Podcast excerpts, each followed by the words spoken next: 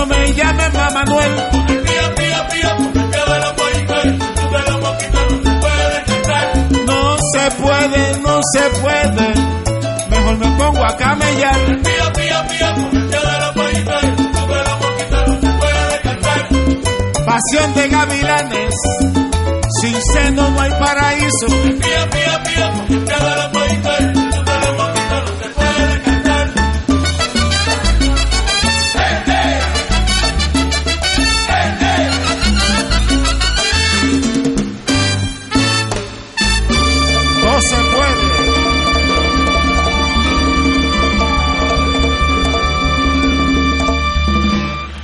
Gracias, gracias. Luigi Gracias. El Pío Pío.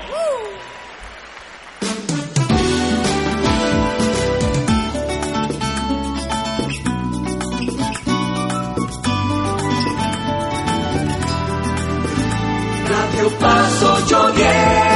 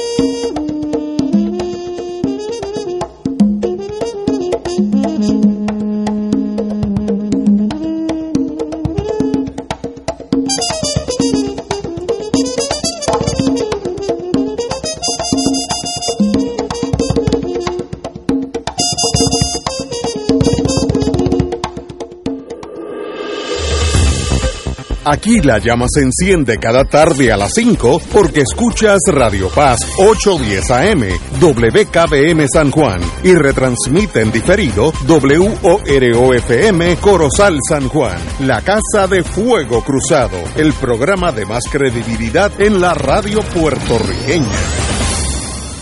Esta emisora y sus anunciantes no se solidarizan necesariamente con las expresiones que escucharán en el siguiente programa. Son las 5 de la tarde, hora de escuchar Fuego Cruzado, el programa de más credibilidad en la radio puertorriqueña, en las voces de Ignacio Rivera y sus panelistas invitados con su discusión política dinámica e incisiva de los acontecimientos más importantes del momento. Fuego Cruzado comienza ahora. Muy buenas tardes amigos y amigas de Fuego Cruzado. Hoy es un lunes. Ayer llovió todo el día en Torre de la Reina, allá en, el- Puerta de Tierra. Todo el día estuvo una llovinita boba, drizzle en inglés, suavecita aquí en español. Pero todo el día, así es que hoy es un día mucho más lindo. Tenemos como siempre al doctor Camarillas en la línea. Tengo unas preguntitas que me han enviado a su señoría. Primero, Cabanilla, muy buenas tardes. Sí, buenas tardes, buenas tardes a todos. Eh, eh, bueno, díganme primero cómo va eh, la pandemia, si todavía que existe. Vamos, vamos a eso. Bueno, ojalá no existiera. Definitivamente existe, pero las cosas van mejorando. En algunos sitios están mejorando, Qué bueno. incluyendo a Puerto Rico, está, está mejor. Eh, la curva sigue disminuyendo, los hospitales eh, hay menos pacientes con COVID, eh, está más o menos en 7 a 8% de, de la ocupación de las camas generales de, de- Wow. de los hospitales en Puerto Rico son COVID y antes estaba como en 20%, así que bajado. que eso está mejorando. Y no somos los únicos que estamos mejorando. Estados Unidos también está mejorando la situación. Hay menos eh, menos casos nuevos. Eh, y en España, que había estado eh, disparado, pues eh, no sé qué están haciendo, pero está, está empezando a disminuir también. Eh, donde está subiendo ahora mismo el mundo entero es en, en Francia, México, Brasil y Alemania y Portugal también. Lo que me, sigo, me sigue extrañando mucho es la cuestión esta de la cepa, la cepa británica, que es supuestamente mucho más infecciosa. Sin embargo, en el Reino Unido eh, el número de casos, la tasa de casos nuevos sigue disminuyendo. Así que eso está interesante. No, no sé cómo explicar eso. Quizás todavía esa cepa no, no se ha diseminado suficiente como para manifestarse, pero estoy mirando de cerca todos los días en Unión en el Reino Unido para ver si, si se empieza a acelerar la situación, pero hasta ahora no, no ha ocurrido. Y en cuanto a la vacunación, pues Puerto Rico sigue en sexto lugar.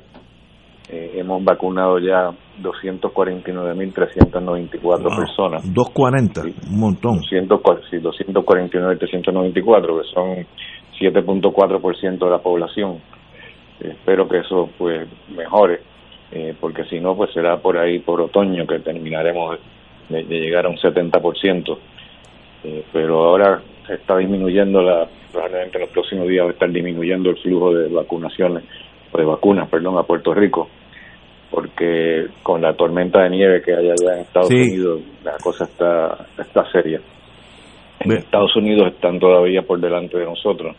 No sé por qué seguimos cayendo detrás. Yo creo que es que no nos están mandando suficientes vacunas. En Estados Unidos han vacunado 9.4% de la población, nosotros 7.4%, o sea que estamos bastante atrás, pero seguimos en el sexto lugar en términos del resto del mundo. Pero hay, hay que acelerar eso para poder llegar al 70% ese que, Wow, que dijeron falta- que, que falta un posiblemente montón. para verano lleguemos. Yo creo que no vamos a llegar a menos que, que Biden mande todas las vacunas que prometió, ¿no? Bueno, por ahí está supuesto a la AstraZeneca a empezar a dar tumbo. Está ya aceptada en, en Inglaterra, creo, ¿no? Que es otro Y Y la Johnson Johnson está supuesta también a salir al mercado, ¿no? Bueno, todavía no han presentado la FDA, Ok. la de AstraZeneca tampoco. Esa- La de AstraZeneca es, un- es una vacuna de Oxford, Inglaterra, y es natural que la aprobaran en, Inglaterra primero que en ningún otro sitio. Pero en Estados Unidos, pues, están tomándose su tiempo. Imagino que, supongo que ya la deben haber sometido al FDA, pero todavía el FDA no la, el panel no lo ha, no, lo ha discutido. Veo, veo. Eh, yo tengo una pregunta aquí de unas compañeras, no las conozco, pero que es un club sobre 75. Ellos se llaman las doñitas sobre 75. Tienen buen buen sentido de humor, lo cual eso ayuda. Pero la pregunta es si pueden tomar analgésicos, pain relievers, dicen ellas, para ponerse la segunda dosis de la vacuna porque dice que la primera le dolió mucho el brazo, lo cual se entendemos. Ahora, eh, dice, ¿puede, ¿podemos tomar Advil o Motrin antes de la segunda? Esa es la pregunta. Sí, yo siempre les recomiendo para la segunda vacuna que tomen Tilenol. Okay. Eh, siempre y cuando no sean alérgicos, obviamente, que no tengan problemas del hígado. Pero se tolera mejor, por lo menos por en, cuanto al estómago se refiere, pues se tolera mejor y deben tomarlo eh, cada cuatro o seis horas. Eh, se deben tomar dos pastillas antes de, la vacuna, cosa que ya estén preparados y, entonces de ahí pues siguen por las próximas 24 o 48 horas tomándose las cuatro, cada cuatro o seis horas. Ese es para el dolor del brazo, vamos a ponerlo así. Bueno, para el dolor del brazo y para la fiebre también, porque hay ah, gente que les da fiebre la segunda con la segunda dosis. Ok, la, la, duda que, ella, eh, que ellas tienen, como se llaman estas señoras, eh, tienen hasta el nombre, doñitas sobre 75, es si tomándose esos analgésicos pueden reducir la eficacia de la vacuna. No, no. No, ok. Pues ya, ya está ah, doña... Eh, bueno, la señora Garriga fue la que la líder de ese grupo. Eh, muy bien. Eh, yo oí, no vi, vi este fin de semana, como estuve lloviendo, pues no, no salí. Que en Estados Unidos empezó a nevar en el Midwest. Nevar de verdad, no es nevar de cuatro cositas.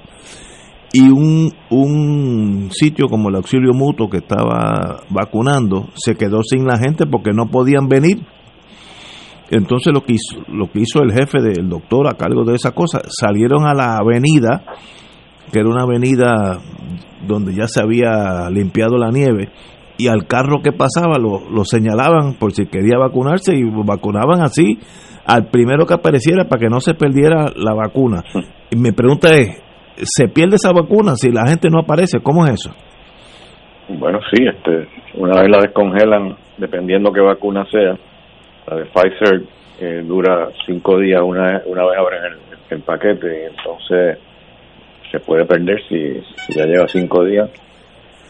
Y la moderna pues también tiene su, su tiempo en que caduca. Pues hay algunas personas que se han podido vacunar también por eso, que refiero aquí en Puerto Rico es menos común que, se pierda la vacuna, pero sí han habido casos en que han terminado de vacunar la gente y le han sobrado 10 o 12 vacunas, entonces pues vacunan al, que aparezca. Sí, sí, sí, pues yo lo vi literalmente en una calle llena de nieve, eh, los doctores y las enfermeras y los técnicos parando los carros preguntándole y allí mismo y dije, bueno, ¿será eso una locura o, algo lógico? Parece que, que no, es, no, no, es tan locura, ¿no? Sino que es para para que no se pierda esa, esa vacuna. Claro. compañero Martín. Saludos. Hola, Fernando. Un saludo. Mira, te pregunto, Fernando, eh, de la misma manera que ustedes allá en el auxilio desarrollaron su protocolo de tratamiento, yo tengo que presumir que en los otros hospitales de Puerto Rico, de la misma manera, se habrá, habrá ido desarrollándose un, un protocolo para el tratamiento clínico de los casos que habrá ido, presumo que evolucionando a lo largo de los meses, ¿verdad? Eh, me pregunto yo, ¿quién le da seguimiento a eso? O sea, el Departamento de Salud le da seguimiento para uno poder saber de todas estas eh, técnicas de manejo de casos nuevas, incluyendo la de ustedes, que han surgido a lo largo de estos últimos meses cuáles son las que se están usando y dónde para poder tener alguna idea de la de la eficacia comparativa.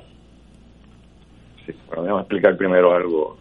No es lo mismo un protocolo de investigación que un protocolo que tú tienes en tu cabeza. En otras palabras, Claro. protocolo de investigación, pues tú te tienes que sentar y escribir algo, un documento eh, que usualmente tiene 25 páginas o más, con referencias y todo, eh, para poder este, respaldar lo que estás haciendo, ¿no? Y tiene que someterlo entonces a una junta de ética del hospital, para que entonces ahí hay un panel que lo revisa y ahí hay abogados y hay representantes de la comunidad. Es una, es una, una cuestión bastante seria y organizada, ¿no? Entonces después eso conlleva que después tú vas a analizar los datos y vas a publicar los datos también. Nosotros pues tenemos ese protocolo de investigación que hasta donde yo sé es el único protocolo de tratamiento de COVID que hay en todo Puerto Rico. Eh, no quiere decir que todo el mundo, que todos los médicos en el auxilio lo están usando. De hecho, eh, yo diría que probablemente es lo contrario. Eh, la mayor parte de los médicos pues no están rigiéndose necesariamente por el protocolo nuestro. Y ya nosotros completamos ese pro- protocolo de investigación. Completamos quiere decir que ya llegamos a la cantidad de pacientes que habíamos determinado de antemano que íbamos a tratar, que eran más de 200 pacientes, y ya llegamos a ese número, así que estamos ahora en el proceso de analizar los datos. Ya sometimos el primer manuscrito para publicación, eh, y entonces ahora estoy precisamente trabajando en, el segundo manuscrito, y que espero terminarlo para este fin de semana y someterlo también.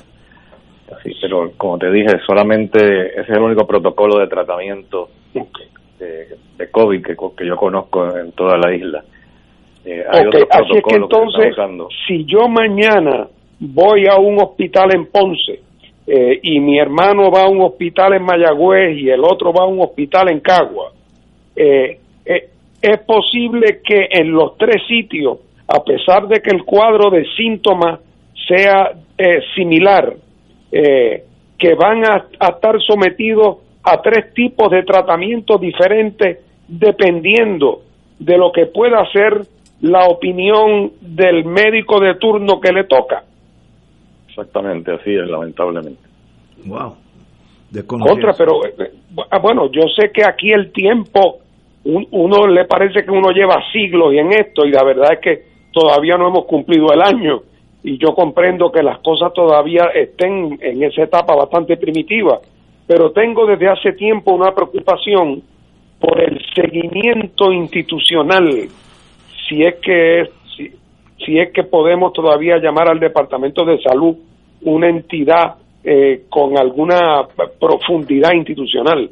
Eh, estoy preocupado porque no veo que hay un seguimiento sistemático. Sin embargo, por el otro lado, las noticias son buenas en el sentido de que hay una reducción en el número de, de hospitalizaciones, hay una reducción en el número de gente en intensivo, a pesar que no hay por qué pensar que no anda regada la enfermedad por todos sitios, o sea que, que ha habido un mejoramiento en la manera en que tratan a los que se enferman, porque si no, pienso yo que estaríamos desbordados.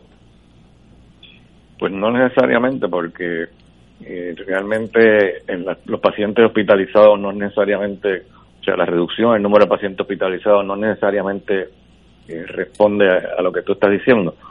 Eh, yo quisiera pensar que sí, que por ejemplo que están utilizando tratamientos más efectivos que mantienen los pacientes fuera del hospital y que lo están eh, tratando en la casa, que es lo que yo creo que es ideal y es lo que nosotros hicimos en el protocolo nuestro.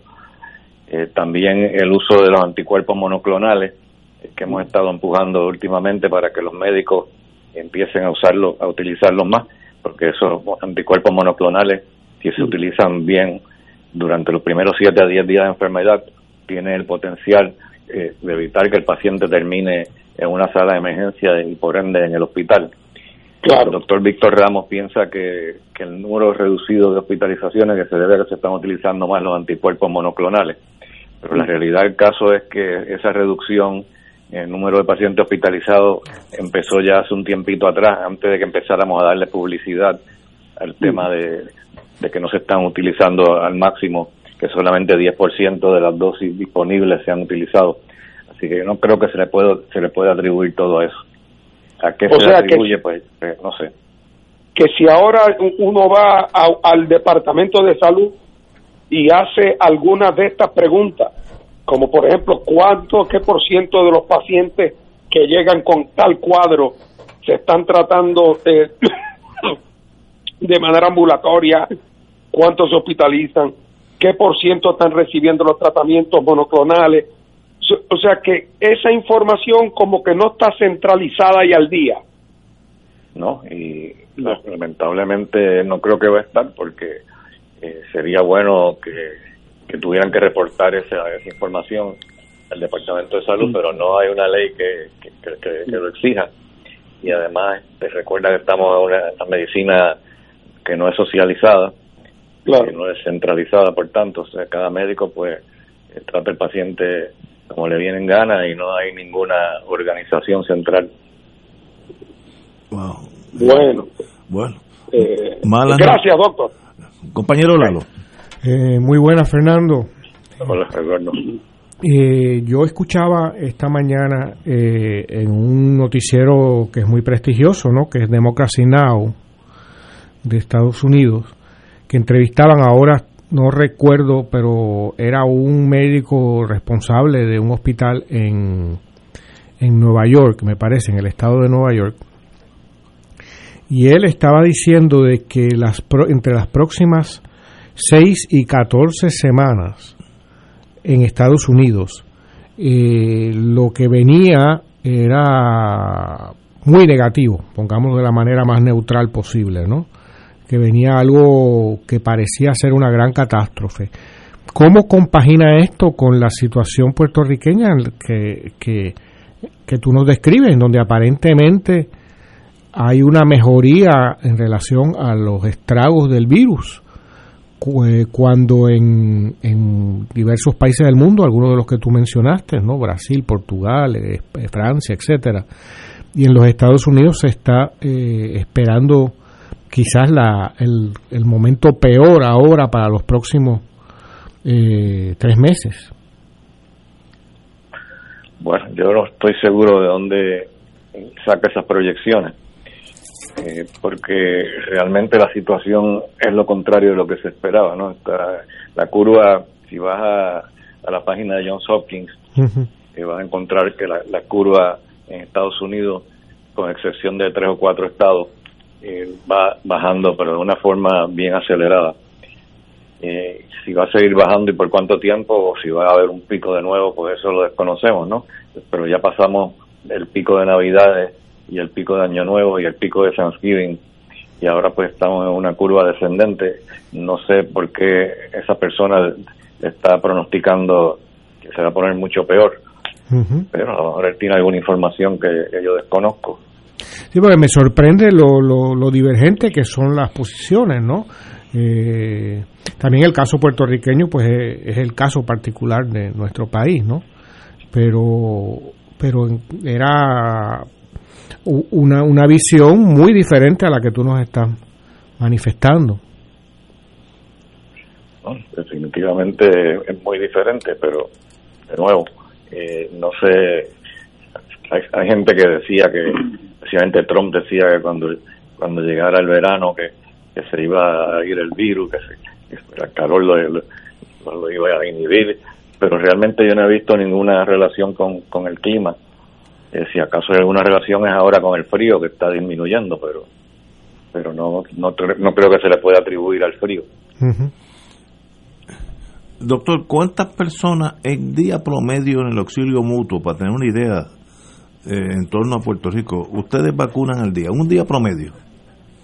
Pues mira, cuando teníamos las vacunas, el promedio era como 400 personas diarias, llegamos hasta, llegamos a 500. Eh, ahora, este, el, el día de hoy, no te sé decir, pero que me dijeron la semana pasada, me dijeron que probablemente no íbamos a poder pasar más de 100 al día porque no había suficientes vacunas. Wow. Eh, sí, por lo menos están recibiendo o han, o han, han guardado eh, para la segunda dosis de las personas que ya se han vacunado. Eso pues lo tienen reservado. Pero están, están vacunando muy poco, pero no es, no es culpa del auxilio, es que no, no tenemos Sí, sí, que no, que no está llegando. Y, y eso es no solamente, no solamente el auxilio, eso es todos los otros eh, hospitales también, ¿no? Y en Estados Unidos también. Wow. ¿Y, y, y, a, y a qué se debe eso? ¿Por qué no ponen esa cosa a trabajar 24 horas al día, producir eso? Pues es- eso es lo que Biden quiere. Pero el problema que ocurrió fue que Trump eh, le ofrecieron eh, X cantidad de vacunas y él decidió que no iba a comprar esa cantidad, iba a comprar menos. Y entonces no hubo una planificación en absoluto, eso era estaba manga por hombro, ahí nadie sabía ni la hora que era. Hasta el punto que la semana pasada el CDC todavía no sabía ni qué cantidad de vacunas ellos tenían eh, en stock eh, en el almacén, así que eso, eso fue un desastre. Yo espero que eso ahora mejore, eh, especialmente que Biden dijo que, que quería 100 millones de vacunas en 100 días. Vamos a ver si, si es posible. Wow, increíble. A mí, a me sorprende los, los Estados Unidos en este sentido de, de esta pandemia, porque el CDC emitió una orden el sábado que requiere que en los aviones de vuelos domésticos se use la mascarilla. Yo daba por sentado que eso era así 100% hace meses. Como que haya habido una resistencia mucho más que en Puerto Rico. En Puerto Rico yo no veo a nadie caminando, a menos que sea un turista, no lo veo a nadie sin la mascarilla. Eh, ese disloque, ¿qué, ¿qué está pasando allá? Bueno, tú sabes a qué responde eso. Que Trump dijo que él no estaba a favor de la, de las mascarillas y se convirtió en issue político en vez de un, un issue científico. Wow. Dicen que eso que el derecho, los derechos de la persona que están violándolo, obligándonos a hacer algo que ellos no, no quieren, como si no existieran otras leyes, por ejemplo, el cinturón de seguridad. Eso no es cuestión de derechos civiles, te lo tienes que poner si no te Exacto, pones una multa. Estoy, estoy de acuerdo. Eh, el secretario de Salud firmó una orden para garantizar vacunas a los mayores de 65. Eh, eso es por, por la falta de vacunas. Ahora hay que concentrar en los mayores. No, lo que pasa es que tú sabes que eso lo tienen por fases, ¿no? Primero vinieron los, los médicos y el personal paramédico, seguido de los policías, los maestros, las maestras, entonces después empezaron con personas sobre 75 y entonces después lo, lo bajaron a 65 y ahí es donde estamos ahora. Yo creo que ahí vamos a estar vacunando personas sobre 65 por un buen tiempo porque según escuché el otro día hay 600 mil personas sobre 65 años en Puerto Rico, así que para vacunar a esas 600 mil personas pues no va a ocurrir de la noche a la mañana. Wow. Probablemente va a tomar varias semanas. Eh, pregunta. Eh, los que no somos médicos, pues no, nos confundimos con las noticias. Dicen, aprueban la vacuna de AstraZeneca, página 43 del nuevo día, del sábado. Pero usted me dice que todavía faltan otras otros eh, niveles de, de, de examen. o- ¿Se la aprobaron en Estados Unidos? No, no, no, dice en, en Inglaterra. Ah, en Inglaterra la aprobaron hace tiempito ya. Eh, pero dice, aprueban la vacuna de Astra, el uso, el uso autorizado es solo para mayores de 18 años, todavía no hay evidencia de su eficacia. Eh, pero están hablando de Europa, en otras palabras, una vez que un país lo aprueba, que, ¿por qué no llega a Estados Unidos, a Canadá o a Argentina? Bueno, la, Unión Europea pues tiene su propio FDA que ellos le llaman EMA, que es eh, eh, eh. European Medical eh, eh, Association, algo así. Que ellos son los que funcionan como el FDA y si se somete algo al FDA en Estados Unidos no quiere decir que en, Estados- que en, lo- que en Europa lo van a aprobar. Veo, sí, sí. y ahora también se complica más la cosa como como la Unión el Reino Unido perdón se fue se salió de la de la Unión Europea pues ahora ellos aprueban lo que ellos quieran por su cuenta no tienen que depender de la Veo. de la MMA Eh, veo. Eh, la AstraZeneca pues aprobó se aprobó allá en Inglaterra pero no necesariamente está aprobada en Europa. en el resto de Europa entendí. Eh, aquí hay, un, hay unos artículos más bien de decisiones que tiene de, que tomar el Departamento de Educación en torno a las clases, clases presenciales. Eso se aplica al Departamento de Educación, a la Universidad de Puerto Rico. ¿Cómo usted ve esta cosa en el futuro inmediato? En cuanto a, a qué te refieres abrir la escuela Exacto. bueno eso es complicado esa fue la, la última columna que escribí Sí, lo vi. que publiqué que, la- que fue salió ayer exacto. Eh, aparentemente están dándole para atrás y para adelante y, y parece que hay muchas escuelas que no están listas aunque aunque la decisión sea que van a abrir parece que hay muchas escuelas que todavía no están listas para, para abrir porque carecen de las facilidades adecuadas pero lo que entiendo es que que, que Pierluisi quiere abrir eh, para marzo eh, las escuelas que se puedan abrir, que, que sea que sea factible abrirla, ¿no? Eh, yo yo estoy a favor de eso. Yo creo que sí que se tiene que se debe hacer, pero hay que tomar las precauciones que yo menciono en la, en la columna, ¿no? Que tiene que ser algo bien organizado, no no puede ser que vamos a abrir sin ninguna precauciones. Obviamente tienen que tomarse las precauciones necesarias, no solamente el uso de mascarilla y lavarse las manos, sino también el distanciamiento social, que es el problema eh, más serio, porque ahora mismo en las escuelas no, no son suficientes grandes los salones como para poder guardar seis pies de distancia.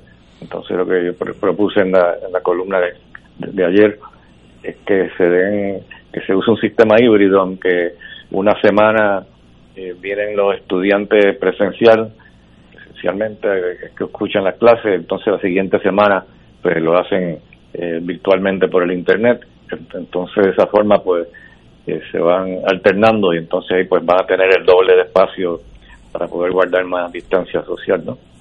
Pero imagínate exigirle a los niños, a un niño de kindergarten de primer grado y segundo grado que use mascarilla. Imposible.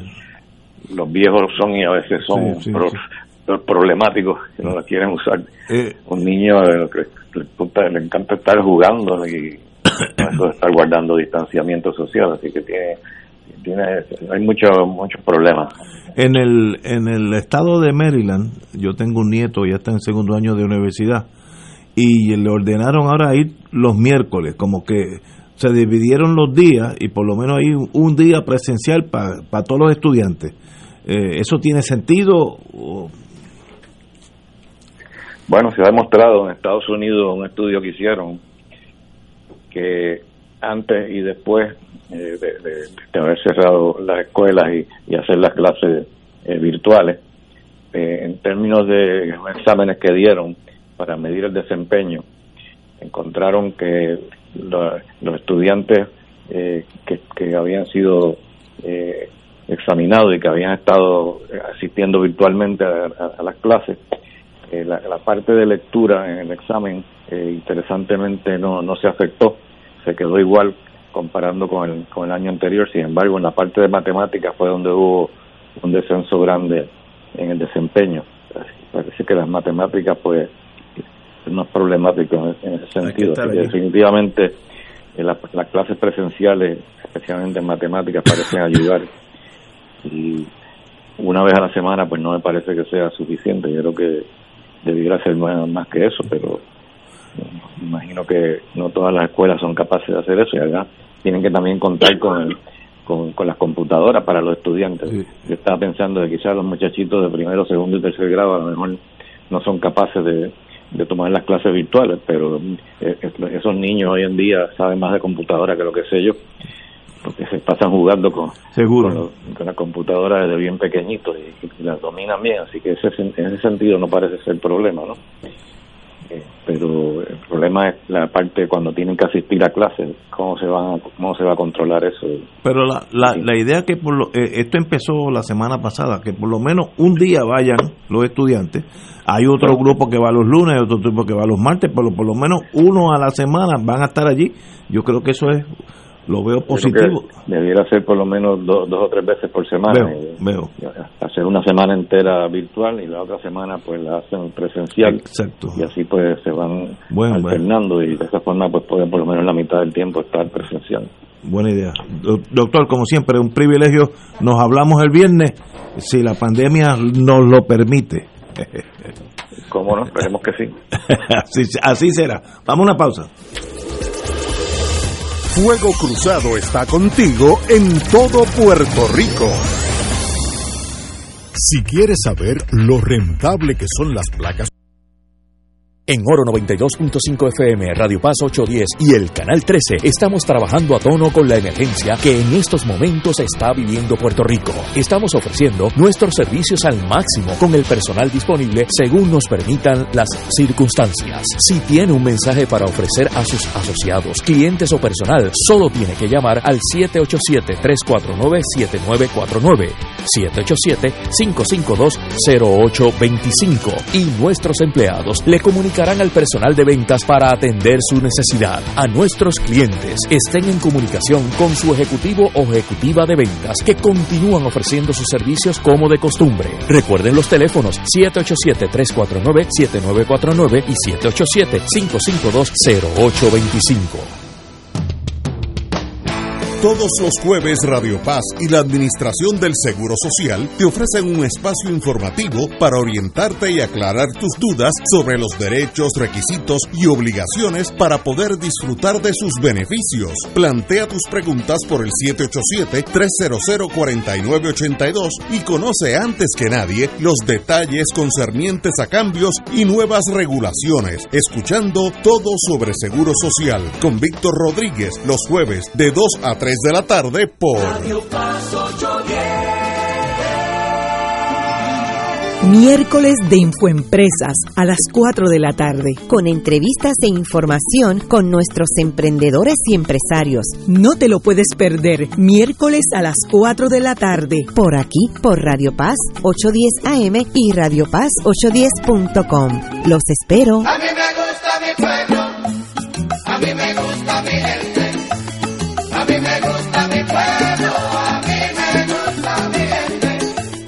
Los rotarios se preguntan antes de actuar, ¿es la verdad? ¿Es equitativo para todos los interesados? ¿Creará buena voluntad y mejores amistades? ¿Será beneficioso para todos los interesados? Mensaje del Club Rotario de Río Piedras. El Consejo de Acción Social Arquidiocesano, CASA, presenta su programa radial Casa de Todos, difundiendo el mensaje de la doctrina social de la Iglesia cada martes de 2 a 3 de la tarde por Radio Paz 810 AM. Conoce este instrumento que utiliza los valores y principios del Evangelio para analizar nuestra actualidad social, velando por la dignidad del ser humano.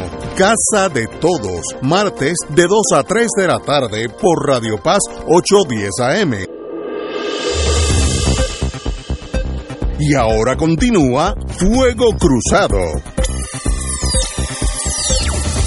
Regresamos, amigos y amigas, a Fuego Cruzado. Compañero Lalo, usted tiene una pregunta aquí. Oye, Fernando, te, me gustaría, me da curiosidad eh, conocer tu opinión sobre eh, eh, los mayores probabilidades que tiene la estadidad con la presencia en la Cámara de Representantes de Marjorie Taylor Greene. Eh, ¿qué, qué va a hacer el PIB al respecto para contrarrestar esa ofensiva? Nos contamos con ella, Eduardo. contamos con ella. Este, Esa es. Sabes que ustedes le están pagando para para que sí, sí. Tú sabes que históricamente el, el, uno de los más grandes adversarios de la de la causa de la independencia en Estados Unidos han sido precisamente los liberales, eh, no tanto los conservadores, eh, porque había conservadores que querían a Puerto Rico de colonia por razones estratégicas y militares, pero que no los querían tampoco metidos en la misma cama. Eran los de juntos pero no revueltos. Eh, y en la medida en que Puerto Rico ha ido perdiendo importancia estratégica, pues ya esa avaricia geopolítica va disminuyendo y por lo tanto los, los conservadores no solamente que lo mismo le da, eh, podrían tener hasta un suspiro de alivio si Puerto Rico sigue su camino eh, del cual ellos nos sacaron en el 98, ¿verdad? Pero los liberales, contrario a muchos liberales en Inglaterra y en Francia que apoyaban las luchas de las colonias por independizarse, los liberales americanos, por el temor a que si simpatizaban con la independencia de Puerto Rico, se les acusara de que lo hacían por motivos racistas, se dejaron chantajear y se convirtieron en fuentes de apoyo primero para el Estado Libre Asociado, porque alegadamente eso es lo que la mayoría quería, y en segundo lugar eh, se sienten obligados a favor a hablar a favor de la estadidad, muchos de ellos porque les parece que traicionan sus principios sus principios liberales, ¿verdad? co- como si el problema de, de los palestinos en Israel se resolviera con hacer de, la margen occidental un Estado de Israel, ¿verdad? Eh, pero de momento empiezan a aparecer estas figuras folclóricas eh, y a mi juicio francamente peligrosas, como esta señora, eh, esta representante a la Cámara, que no tienen pelos eh, en la lengua y que con la mayor tranquilidad el día que le pregunte sobre la estadidad para Puerto Rico, ella contestará algo así como lo siguiente, y estoy anticipando, ¿Are you crazy? O, o nos tira un rayo láser desde el espacio controlado por los judíos y incendia el yunque. También. Esa señora dijo eso, que los fuegos que este año hubo en California era porque un rayo láser o lo que sea de Desde los el espacio. desde el espacio de los israelitas. Mismo. Esa está demente de verdad, esa sí que es peligrosa, porque esa no tiene contacto con la realidad en ningún sentido la palabra. Tr- Trump la la describió como una futura estrella del Partido de- Republicano. pero pero la cosa no está no no sigue mal porque la que eh, se empeña en llevar el arma hasta el hemiciclo y a todos los sitios no no recuerdo su nombre que es también representante está en- la nombraron al comité de recursos de, de- energía y recursos naturales o sea que es la que va a decidir sobre Puerto Rico Oye, pero yo creo, eh, Eduardo y Ignacio, que la pregunta que se cae de la mata es ¿hasta cuándo Jennifer, nuestra comisionada residente, va a seguir siendo republicana? hasta la muerte Sí, ¿verdad? Pa- parece ser, parece ser una vocación de vida, eh, porque todavía la insistencia de que es el partido de Lincoln. Exacto. O sea, eh, eh, eh, eso me parece cuando aquí algunos en Puerto Rico hablan de un pacto bilateral que no puede ser alterado salvo por consentimiento mutuo. Ese tipo de delirio es el que está en los republicanos puertorriqueños. O sea, ¿qué más tiene que decir el señor McConnell o la señora esta Annie Oakley que tú me estás hablando, la del revólver? Eh, ¿Qué más tiene que hacer esa gente? Eh, ¿Cuántas veces más tienen que los republicanos darle la espalda al tema de la estabilidad? Eh, ¿Cuántas veces más tienen que hacerlo hasta que un puertorriqueño diga, oye, que por cierto Orlando Parga lo hizo, Sí, correcto. Orlando Parga lo hizo, eh, di- dijo, me voy, donde no me quieren me voy. Eh, y fue un gesto de una de un decoro adecuado me pareció a mí. Pero aquí como como aquí todo es posible a la misma vez eh, pues no deja de ser cierto que Jennifer sigue siendo en el Partido Nuevo Progresista la política de mayor popularidad.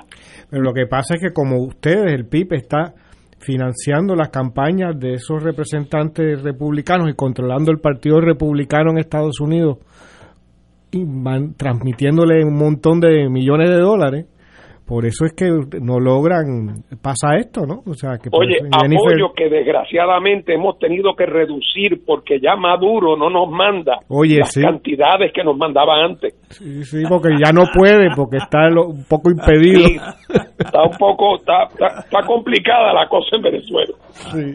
Este, lo peligroso con, ¿cómo se llama esta doña? Eh, eh, Georgia? Marjorie Taylor Greene. Taylor, la señora Taylor, lo peligroso es que fue electa por la ciudadanía de Georgia. Y está aumentando su popularidad. No, ¿Sabes que. Eso mete miedo porque no es un loco ahí donde quiera. Eso, la demencia es una enfermedad que le puede dar a cualquiera. Pero que la elijan representante del estado de Georgia a una demente absolutamente que no está demente. loca. Es- No, lo un del amigo rayo de los judíos. suramericano, Ah, un ¿eh? amigo suramericano que me decía, cuando el diputado es un imbécil, su electorado está adecuadamente representado. Sí. Y aquí no es un problema de locura, es un problema de ignorancia. No, no, pero peligrosa. prepoten- Pues claro. Porque esa ignorancia tiene bombas de hidrógeno. Pero te- hay 74 millones de personas Sí, sí. que están Pero si más son- o menos en esa. No, Bueno, es, ese es el dato, ese es el dato preocupante, Eduardo. Hablando ahora en serio, es el dato preocupante. porque siempre puede haber un fringe, ¿verdad? Siempre Ah, sí, hay exacto. un grupo de, de gente excéntrica. Eh, pero, la, o sea, hay, hay un grupo de gente que cree que Elvis Presley está vivo, ¿verdad? Bueno, siempre hay un grupo pequeño. Pero en este caso, lo, in- lo que ha salido a, a la luz en Estados Unidos es que la creencia, estas creencias y estas convicciones absolutamente alucinantes o alucinadas son compartidas por decenas de millones de personas. Ese, ese es el peligro. Y en Bueno, otras palabras, hay unas cierto, condiciones, quizás no debía ya- eh, tenernos, llamarnos, eh, sorprendernos mucho, porque recuerdo hace unos años, antes del trompismo, haber leído que 70% de la gente en Estados Unidos creía que los ángeles circulaban entre nosotros aquí en la tierra. Bueno, es que ese es el problema, eh, eh, Entonces, Fernando. El pues- problema es un problema de una sociedad que a pesar de que tiene un, si- es muy rica y tiene escuelas para todo el mundo y universidades eh, a todos los niveles y tipos, eh, genera eh, eh, una ciudadanía que se hunde en la ignorancia y con unos niveles culturales bajísimos. O sea, a los estudiantes que se gradúan de una universidad les pueden preguntar una pregunta de geografía básica y no la pueden contestar, o de historia de su país, no hablemos de otras realidades. Eh, eh, yo recuerdo ver eh, como hacían justamente eso un periodista y las respuestas de que eh, de cuándo era la independencia de Estados Unidos eran grotescas, o sea, gente que decía que era en la Segunda Guerra Mundial y que se habían independizado de los nazis, ¿no?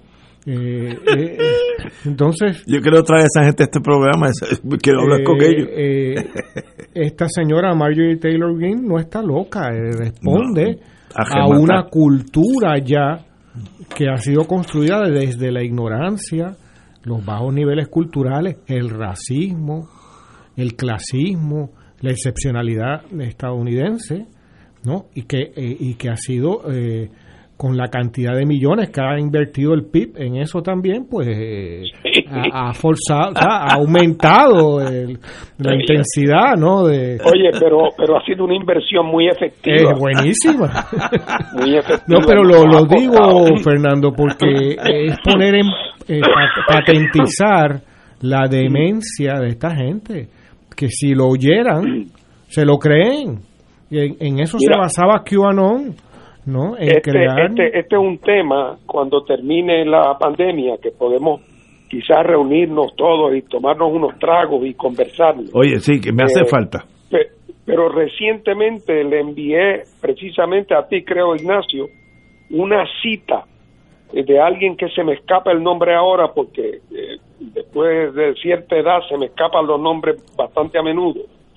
Eh, de un eh, de un autor que decía lo siguiente que eh, en Estados Unidos eh, la eh, la ignorancia eh, ha sido nunca ha sido realmente mal vista contrario a otros países del mundo porque uno de las de los elementos grotescos de la obsesión demo- de los americanos con la democracia, con la entre comillas igualdad, es que en última instancia vale lo mismo ser ignorante que no serlo.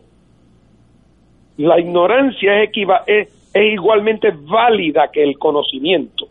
Eh, y eso como parte de un postulado en que el americano promedio lo cree, parte de su sentido de valía y de igualdad democrática, es que él es igual al que sabe mucho. Y por lo tanto, en el proceso, el conocimiento ha perdido, ha perdido valía, ha perdido validez.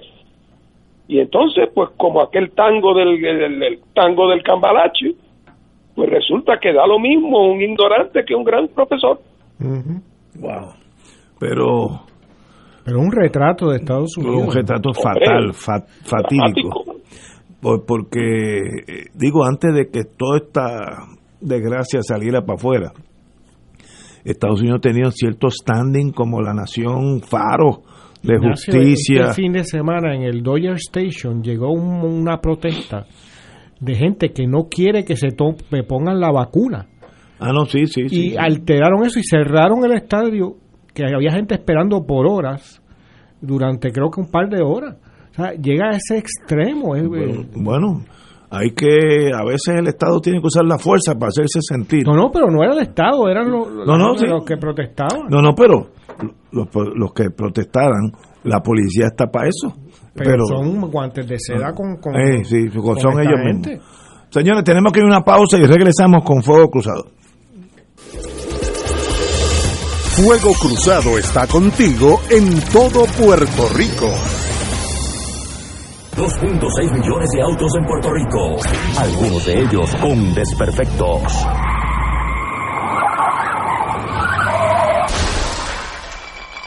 Autocontrol.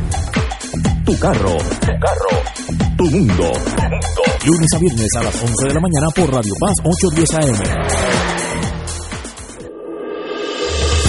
Fuego Cruzado, el programa de más credibilidad en la radio puertorriqueña, es ahora la tribuna abierta de análisis noticioso, con diversas perspectivas que exploran el trasfondo de lo que acontece a diario y cómo nos afecta. Escucha Ignacio Rivera y sus panelistas invitados de lunes a viernes en Fuego Cruzado en transmisión diferida a las 10 de la noche por Oro 92.5 FM.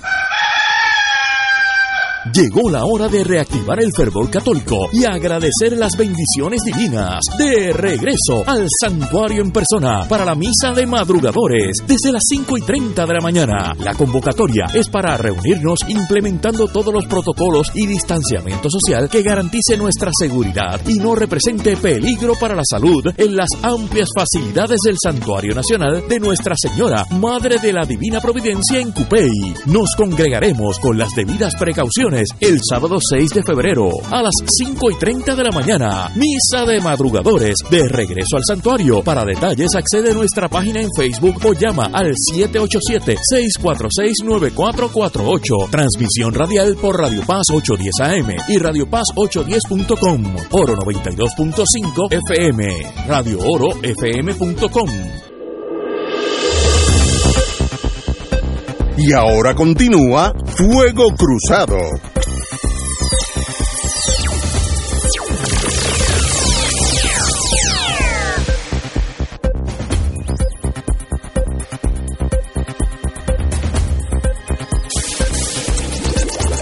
Regresamos, Boys and Girls de Fuego Cruzado. Tengo una noticia que estoy seguro que el compañero Martín va a tener algo que decir. Y es que yo leí el, el fin de semana que la Junta de Control Fiscal retiene 30 millones de la nómina de educación. Y dije, tú ves, estos son estos estos señores sin, sin piedad con, con el Estado Libre Asociado y uno se emocionalmente ¿Con qué? con el Estado Libre, imagínate.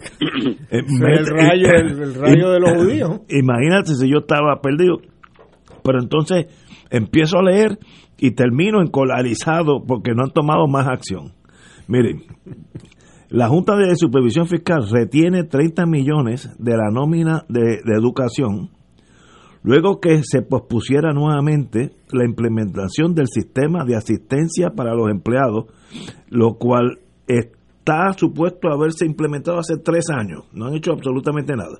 Eso es que cuando llega un, un maestro poncha, como lo hacen aquí en esta estación, etcétera, etcétera.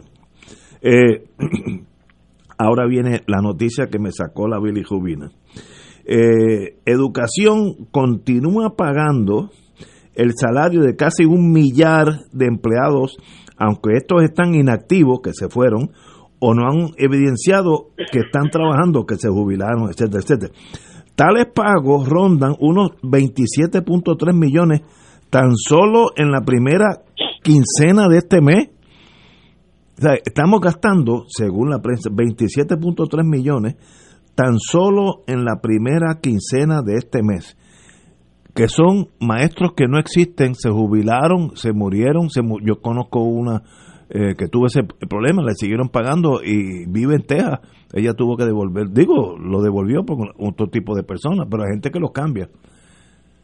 ¿Cómo es posible que este cataclismo administrativo suceda, en el caso de que yo intervine hace como ocho años, y no ha pasado nada. Y de aquí a tres años vamos a estar lo mismo. Ahora la Junta dijo, bueno, pues en lo que en lo que el HBI viene, dame 30 millones de tu presupuesto hasta que tú implementes las tarjetas de ponchar, que ahora se hace hasta electrónicamente, cada cual tiene un número, no, no, aquello de tarjeta ya es obsoleto. Pero, who is in charge? Como decía mi jefe en la General Electric. ¿Quién está a cargo de Tú eso? sabes que es peor, porque ya tienen implementado las tarjetas de ponchar electrónicas. ¿Ah, sí? Sí, hace rato. Ah, bueno. O sea que esto, eh, eh, eh, esto es otra cosa. Esto no es por no tener las tarjetas. Pero, ¿cómo es posible que si yo me retiro de educación, me- renuncio, me voy a trabajar en Texas, como el caso que, que yo estuve envuelto, el sistema no lo coge y sigue pagándome?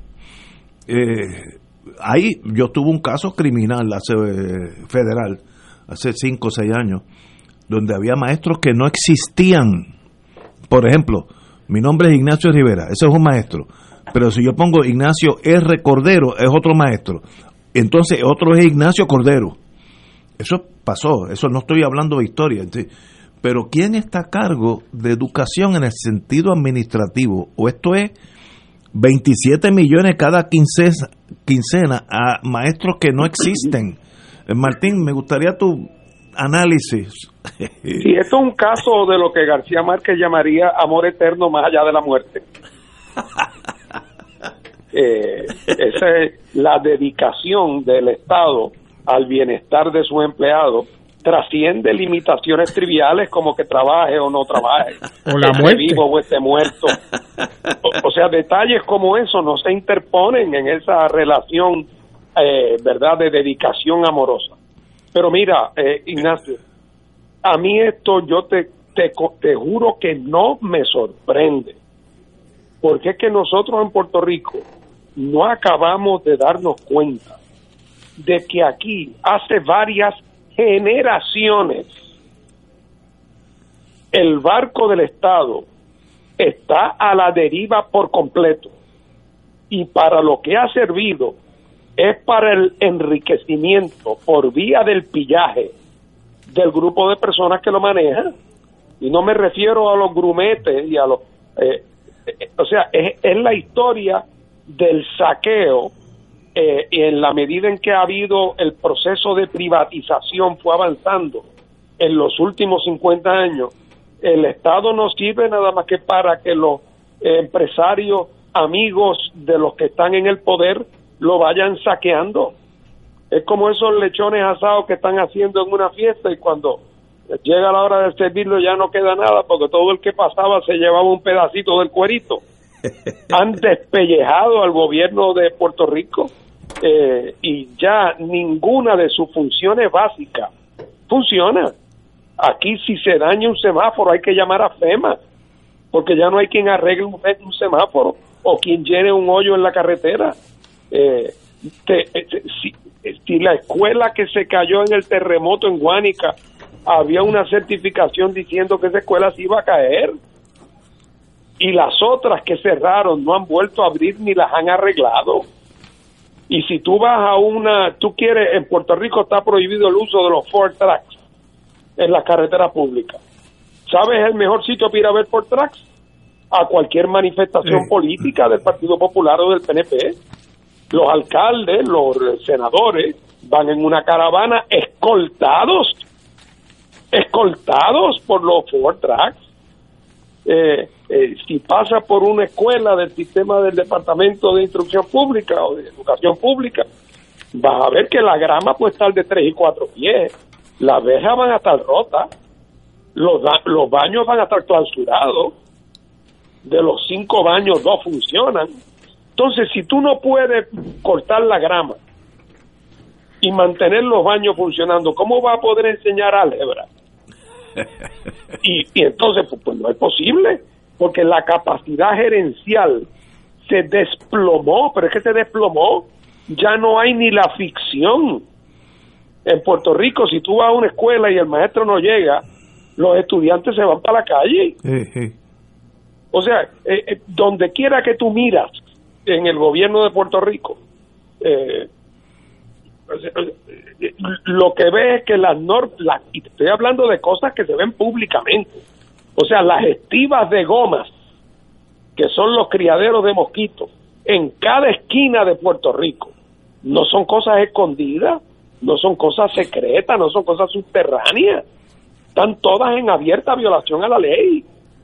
Y cada vez que alguien compró una de esas gomas cuando era nuevo, pagó un sobreprecio específico, un arbitrio específico, para que incluía el costo de disponer de ella. Correcto. Si tú le preguntas al alcalde de San Juan o antes a la alcaldesa, ¿qué por ciento del material que se llevan de mi casa en una en un zafacón especial de reciclaje, cuánto de eso lo reciclan? Cero. Eso va todo al mismo sitio. Ay, Dios. Y lo sabe todo el mundo. O sea que aquí ya hace tiempo el gobierno dejó de ser absolutamente inoperante. Eh, y aquí ya la, la gente de lo que aquí es vivir, la gente vive de FEMA y la aspiración es a más FEMA. Eh, eh, esa es la realidad. Entonces, por lo tanto, ahora resulta que a unos profesores que se murieron no lo tomaron y, y, y le siguieron mandando el cheque, ay bendito. Eso es pecado venial comparado con lo que anda ocurriendo, que tengo entendido que los abogados de Luma le van a pagar un mil dólares la hora Sí, sí. por una compañía que no va a invertir un solo centavo en Puerto Rico. Bueno, pero no digo más porque Sí, sí, sí. está, está comenzando la semana y hay que tener una, una actitud optimista. Pero yo, me, como yo bregué en esos casos hace unos años, lo de educación no ha adelantado un metro en 8 o 10 años. Nada. Sigue exactamente el mismo problema de maestros. No, no es, no es igual. Cada vez gastamos más dinero en menos estudiantes Exacto. y con peores resultados. Bueno, se cerraron 500, más de 500 Increíble, escuelas increíble. y no se ahorró nada. Y na- o sea que, nada, que- nada. que el dinero que se ahorró fue a contrataciones. Pero uh, yo no sé, eh, digo, cual- Mira, ahí solo hay que pensar quién fue la directora estrella hace muy de, poco tiempo. de Lady in Blue. Eh, Julia Kelleher, Ah, no, esa es la, este es posterior, sí. tú sabes, eh, es una acusada. Pero tú no crees justicia. que si alguien muere o se muda de estado, educación debe darse cuenta que eso pasó. No, No, tiene no- por qué darse cuenta porque el burócrata que está ahí es un PNP, que un popular que lo pusieron y su Por- por su propósito, talento, por su talento. por su propósito, su, su función ahí es cobrar un salario, no No, trabajar. no, pues entonces el país tiene una crisis. y que y conseguir los votos para las próximas elecciones y es inamovible porque es PNP me, me entristece mucho ver esa absoluta incapacidad administrativa. Absoluta. y hablábamos antes de la ignorancia y los bajos niveles educativos eso es lo que también sufre Puerto Rico sobre todo en esos sectores asociados al bipartidismo no los votantes del bipartidismo que votan para conseguir un trabajo y fundamentalmente no tener que trabajar no tener que ser responsable Oye, yo no he podido caer en esa nómina, man. Yo no podré ser un maestro. con todas las relaciones que tú has tenido y no podido. Nada, he sido, he sido un fracaso. Tenemos que ir a una pausa, amigos. Vamos a una pausa. Fuego Cruzado está contigo en todo Puerto Rico.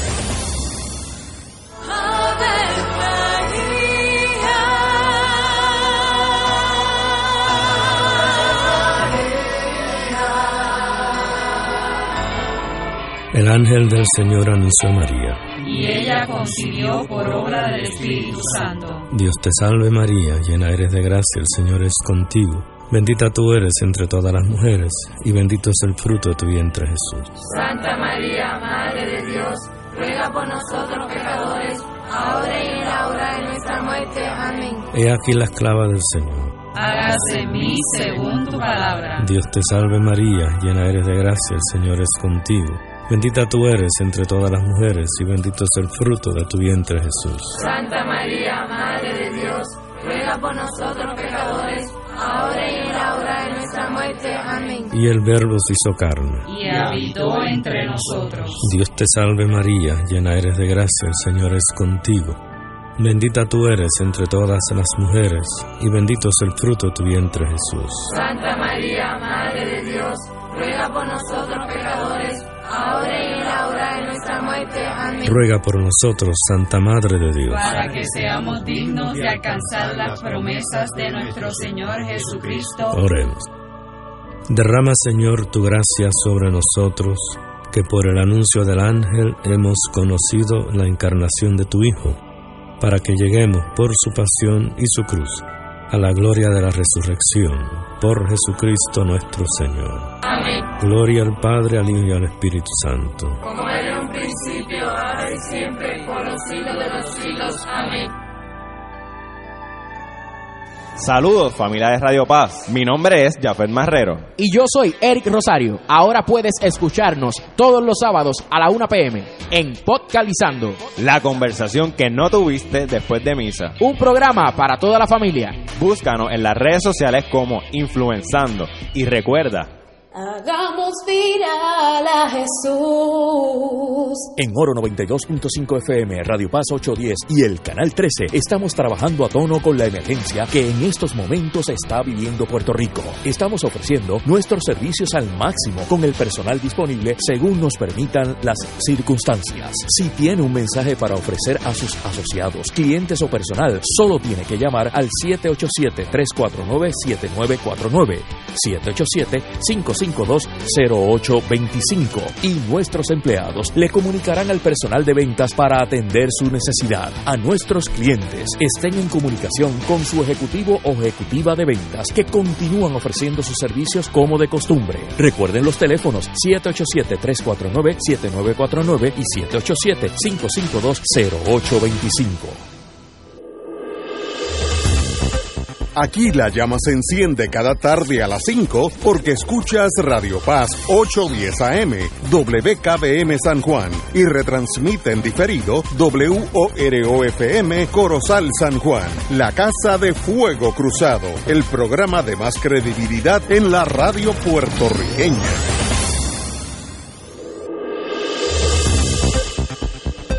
Y ahora continúa Fuego Cruzado.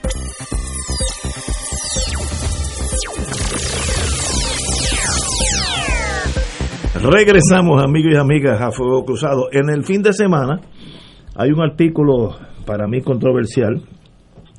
eh, inventario de la EPA 2019, líderes en emisiones. Está hablando de Puerto Rico y vamos a hablar más en detalle de, de- eso ya mismo. Pero eh, don Pedro Sade está aquí a mi izquierda, ya que lo llamé, es mi consultor, mi abogado ambiental, más hace muchos atrás. Algunos dicen que es mi psiquiatra ambiental, pero no, no, no sé si eso llega. Y también tenemos como invitado muy especial al doctor Osvaldo Rosario, que por muchos años fue profesor de química ambiental y es consultor en esos menesteres.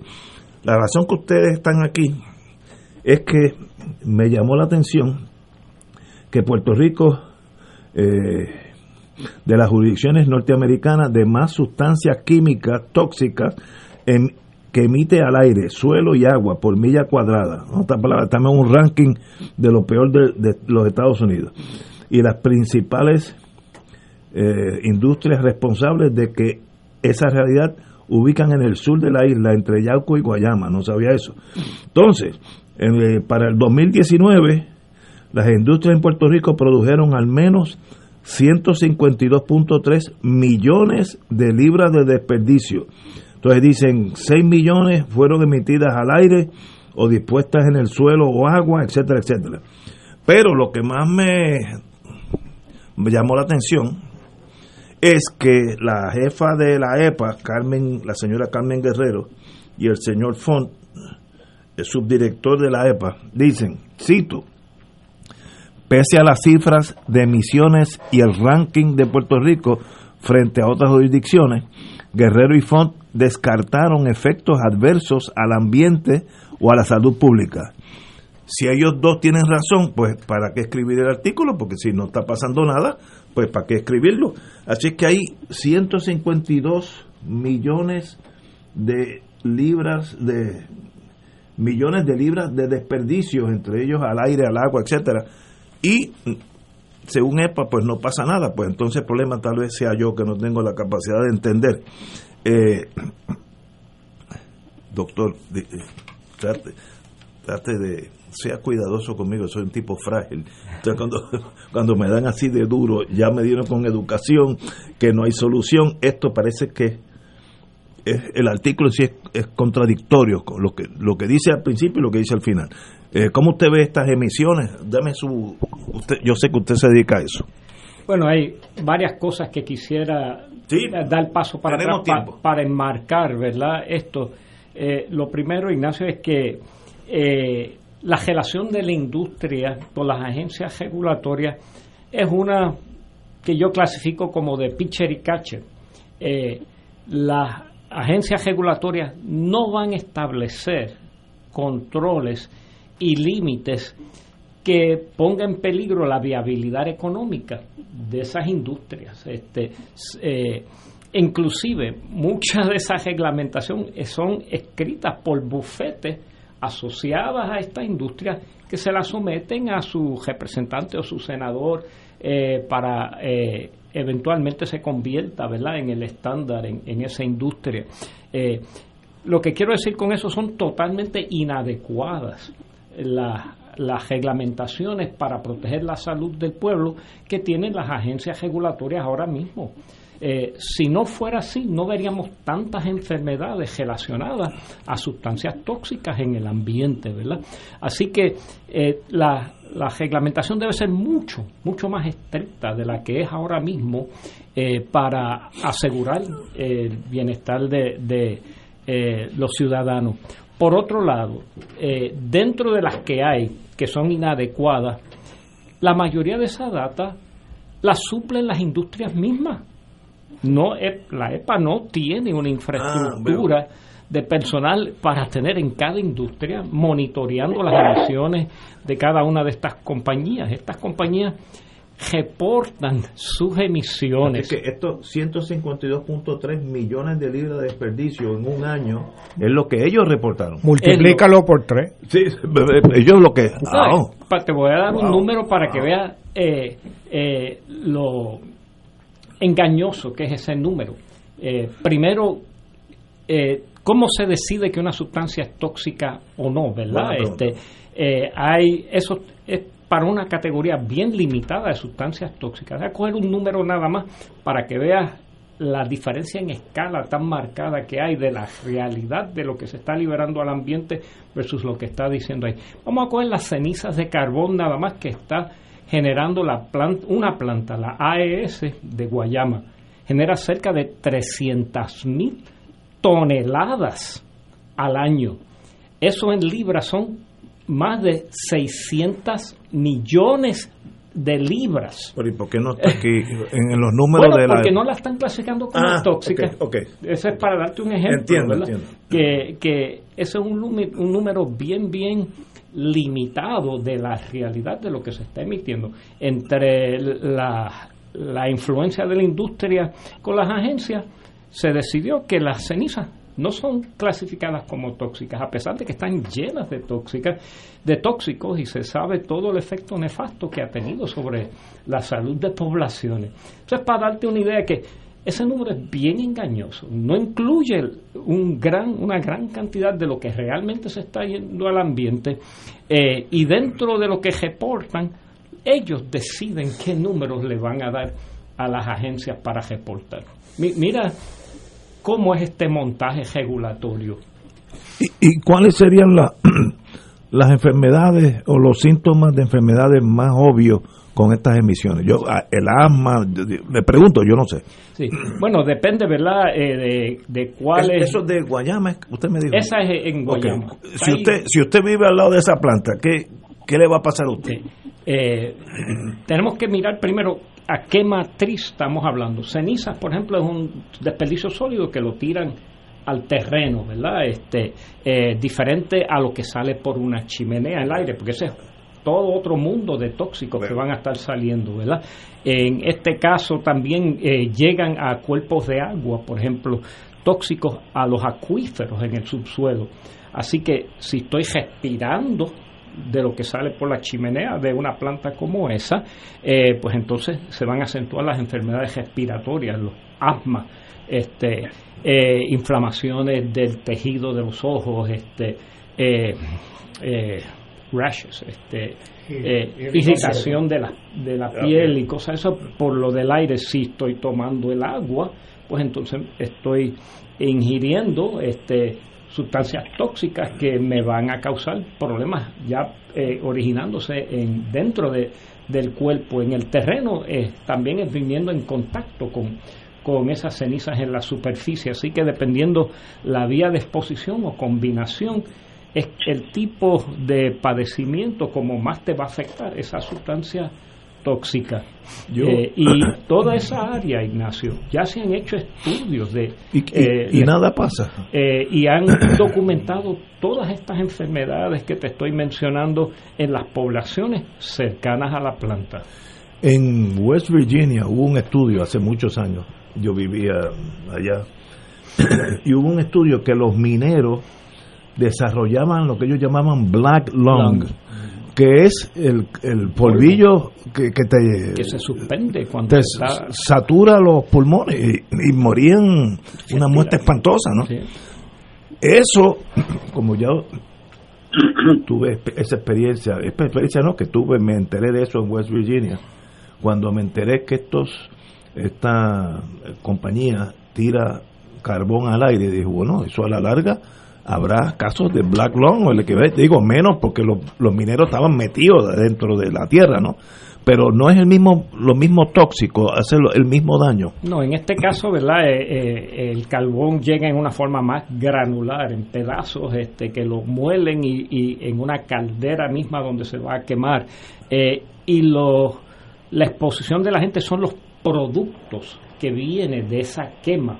Eh, de ese carbón, que en muchos casos es peor que el mismo polvillo del carbón que está suspendido, ¿verdad? Porque este eh, te entra eh, por toda esta variedad de rutas según sale al, al- al ambiente y genera toda una gama nueva de contaminantes que vienen como producto de la combustión. Al quemar eh, se generan eh, muchas sustancias tóxicas. El ejemplo que siempre doy algo como la hoja del tabaco.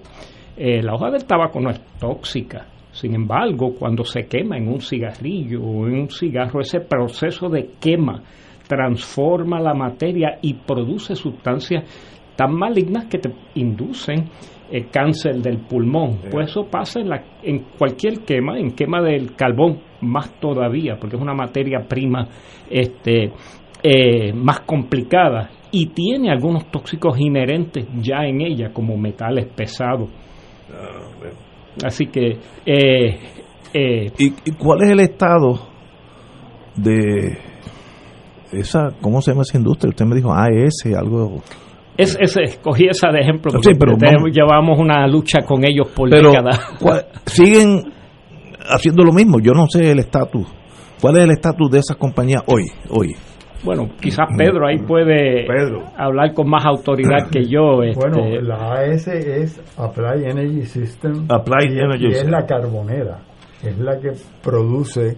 La energía- carbonera, muy bien. eh, produce energía quemando carbón. Pero hoy sigue así. Sí. Porque yo he oído que varios intentos del gobierno de que sí, que si no, no, no ¿dónde están? No, no, que sigue sigue operando. Ah, huevo. Ahí le- se enmendó la ley para que en los próximos años tenga que cerrar y que no se pueda comprar más energía usando carbón. Para Pero eso no es suficiente porque mientras esperamos a finales de esta década para que entre en vigor ese, ese mandato de ley, mientras tanto la gente se está contaminando, se está enfermando, se está eh, muriendo por las, em- por las emisiones atmosféricas de esta empresa cuyas cifras reportadas por ella misma con todas las limitaciones que eh, el doctor Rosario ha explicado, pues emite grandes cantidades de contaminantes atmosféricos, además de la ceniza. Y sí, yo he visto fotografías que como hacen como una montañita, una, no, una montaña Sí, grande. no, este, he visto eso en la prensa, que, es- que lo- los desperdicios no es que lo coja un, un barge, una barcaza y se lo lleve a otro sitio, sino Eso hacían y lo llevaban a la República Dominicana, Sí, ¿no? Y- pero, y- pero ellos no son bobos. claro. No, y, y destruyeron una comunidad allí. Sí, eh, ellos almacenaron en los predios por muchos años este, y hay acumulada Es- allí una, es. una literalmente montaña de cenizas que es ilegal. Este, eso no, no se supone que, que esté allí y como se mencionó, eh, han estado eh, llevándolo a diferentes sitios a la República Dominicana por un tiempo hasta que allá empezaron un montón de problemas de salud y, ambientales. La República Dominicana los demandó llegaron unos acuerdos fuera de corte y dejaron de llevarlos para allá. Pero ahora República Dominicana tiene su propia planta allá, que los problemas van a seguir por otro lado. Después empezaron los de las de aquí eh, a tirarlas aquí mismo en Puerto Rico. Y se llegaron a regar más de 2 millones de toneladas de cenizas en Puerto Rico, Ignacio. En eh, Wow. muchas partes de Puerto Rico, principalmente en el área sur. Y, esa, y eso está lleno de sustancias tóxicas y sustancias radioactivas también. Es una bomba de tiempo que tenemos ahí en Puerto Rico eh, por no disponer de esas cenizas en forma adecuada. Eh, y el problema es, ¿verdad?, cuando se está buscando energía más barata, este, como se hizo en ese caso, porque el carbón es, es un combustible Barato. más barato, pero es mu- ¿por qué es más barato? Porque es mucho más sucio al quemar, crea más, más problemas. Y la, y la energía eléctrica no bajó, no bajó.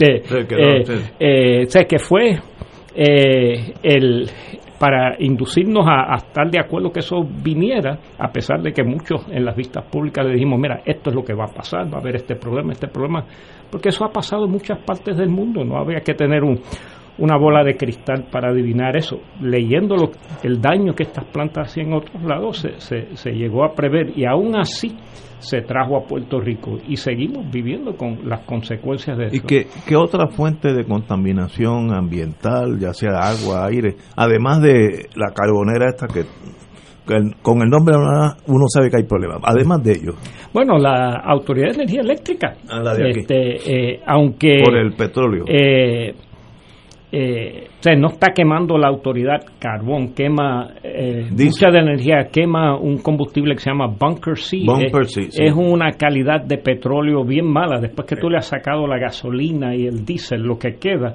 eso es lo que queman. Y en algunas áreas, este, en combinación con la quema de diésel. Eh, pero también contamina mucho la autoridad de energía eléctrica. Este, muchos de los problemas de salud viento abajo de, de la planta de Palo Seco y, Puerto Nuevo eh, son por las emisiones de, de esas dos, dos plantas este, y han estado bajo mucha presión por muchos años este, de la EPA, inclusive esa región inmediata este, está en violación a los criteria pollutants, algunos parámetros que establece la EPA, eh, ellos están en violación a las emisiones de esos parámetros. Así que la autoridad es, es también, otro- otro este, además ¿verdad? De, de otras operaciones que hay en la isla, pero eh, para mí la generación de energía es de las fuentes principales de tóxicos, especialmente al aire ahora mismo en Puerto Rico. Wow. Eh, compañero Martín. Martín. Hola. Ajá. Sí. Está en la línea. Bueno, si ahor- ahorita, Ignacio, tú este, te sorprendía con, con la noticia de, de los cheques que se pagaban a personas fallecidas. Eh, y, y, y yo me pregunto, después de lo que hemos oído aquí al doctor decir, cuando uno ve esa historia de la Autoridad de Energía Eléctrica durante los últimos 30 o 40 años, yo creo que es difícil eh, eh, eh, encontrar un caso donde se dramatiza la negligencia, rayando en lo criminal de la administración de la cosa pública en Puerto Rico, y que para colmo de cuento, la justificación del manejo de la autoridad era que era para proveer electricidad barata y para beneficiar al pueblo de Puerto Rico y resulta que acabamos pagando unos precios exorbitantes y la autoridad además está en quiebra. Eh, así que para muestra un botón de lo que ha si- eh, de lo que ha sido el legado de los últimos 60 años del servicio público en Puerto Rico bajo los gobiernos que hemos tenido en, en el país. Y en guerra avisada uno hubiera pensado que no moriría gente. Desde que yo soy joven, que quiere decir hace mucho tiempo, yo vengo oyendo que el futuro para Puerto Rico estaba en la generación de energía renovable, que estábamos en un país bendecido por el sol y por los vientos alisios, y que por lo tanto, según la eh, tecnología se fuera desarrollando, Puerto Rico sería un líder en estas nuevas tecnologías. Y entonces hoy resulta que muchos países ya han dado el salto fuera eh, eh, eh, de, in- de Estados Unidos y dentro de Estados Unidos inclu- inclusive. Tengo entendido que en Hawái la mayoría de la generación de energía eléctrica ya es renovable. Y nosotros en Puerto Rico estamos como si ese fenómeno no hubiera ocurrido a nivel mundial. O sea que lo que hemos hablado aquí tantas veces de el, el, Estado, la incapacidad del Estado de poder hacer las cosas más elementales, queda dramatizado en grande con esa gran metáfora que es el fracaso y la quiebra de la Autoridad de Energía Eléctrica y con los y con los remedios que andan proponiéndose, me parece que todavía le van a sacar más sangre al pueblo de Puerto Rico con los remedios que tienen en mente para solucionar el problema. Lalo. no solo eso, Fernando, sino que eh, ustedes me corrigen, se está usando el carbón, que es el combustible más primitivo. Eso es, el, eso es comienzos del siglo XIX, comienzo de la revolución industrial en Inglaterra. O sea, es, un- es un, un material, eh, decir que es primitivo en términos de, de lo moderno, eh, es lo más primitivo que puede existir, porque antes de eso era fuerza hidráulica, que no quemaba nada, no producía contamin- contaminación. Eh, o sea, que estamos usando en Puerto Rico, eh, privilegiando un combustible que ya en el siglo XIX era considerado algo a superar y por eso es que llegó el petróleo, ¿no? Eh, tiempo después. Eh, Muchos de los países están alejándose del carbón. Claro. Por ejemplo, Estados Unidos, eh, como 10 años atrás, 67-68% de la energía eléctrica era a base de la quema de carbón. Ahora mismo está cerca del 27%. Sin embargo, seguimos nosotros. Este, No. Primero lo traemos y seguimos eh, como parte de nuestra fuente de energía eléctrica us- quemando carbón. Yo creo que lo que se ha hablado hoy con relación al- a estas emisiones tóxicas, y por cierto, yo creo que este artículo es importante, debemos mantenerlo y estudiarlo. Esta información de las emisiones tóxicas reportadas, con todas las limitaciones que el doctor Rosario ha señalado, se originan en una, en una ley eh, federal de los och- de 1986 que se produjo debido a un accidente horrible que hubo en Bhopal, en la India. Eh, una emisión Sí, sí. de la Union Carbide. Murieron, murieron instantáneamente entre 2 a 4 mil personas y luego se dice que los efectos llegaron hasta 200 mil o más. Eh, vale la pena tener esta información, pero con el ojo a las limitaciones que señala el doctor Rosario, y hay otras, y es que aquí se informan supuestamente las emisiones tóxicas, pero no nos dice qué es lo que hacen las emisiones tóxicas, ni tampoco nos dice qué daño causa las emisiones tóxicas, aún aquellas autorizadas por reglamento, porque el que esté autorizado por reglamento, como dice aquí los funcionarios de la EPA, no es sinónimo que, no causen daño, y eso hay que tenerlo claro. Pero yo quería resaltar la encrucijada que está Puerto Rico. Y es, antes quizás era carbón versus petróleo, pero ahora es verdaderamente petróleo, carbón versus renovable en forma distribuida, en forma que la ciudadanía pueda hacer esa, ese uso de la energía eh, solar. Y ahí es una encrucijada bien importante que estamos, no solamente por emisiones tóxicas, sino por el gran problema de cambio climático, ¿verdad? Que no está resaltado en el artículo. Eh, y eso nos lleva a otros temas que es el uso del gas llamado gas natural como alternativa que nos quieren imponer en Puerto Rico, más la privatización por vía del contrato de Luma, que todas estas cosas están interrelacionadas de cómo y quién es el que va a generar la electricidad en Puerto Rico. Eh, doctor Rosario, si yo fuera presidente del universo, que no creo que llegue, eh, pero yo tuviera el poder de sentarme con usted en la fortaleza y decirle, dígame qué tengo que hacer y yo lo corrijo. Yo tengo el poder de corregir esto. ¿Por dónde empezamos? No, eh, eh, Pedro nos dio la entrada a esto. Este, eh, no tenemos que ir lejos. Vamos a ver la dirección que van muchos de los países en el mundo. Este, se están moviendo a la energía renovable que se mencionó ahorita, ¿verdad? y, y rápidamente se están moviendo en esa dirección. Porque al, eh, con esa energía no tenemos que quemar.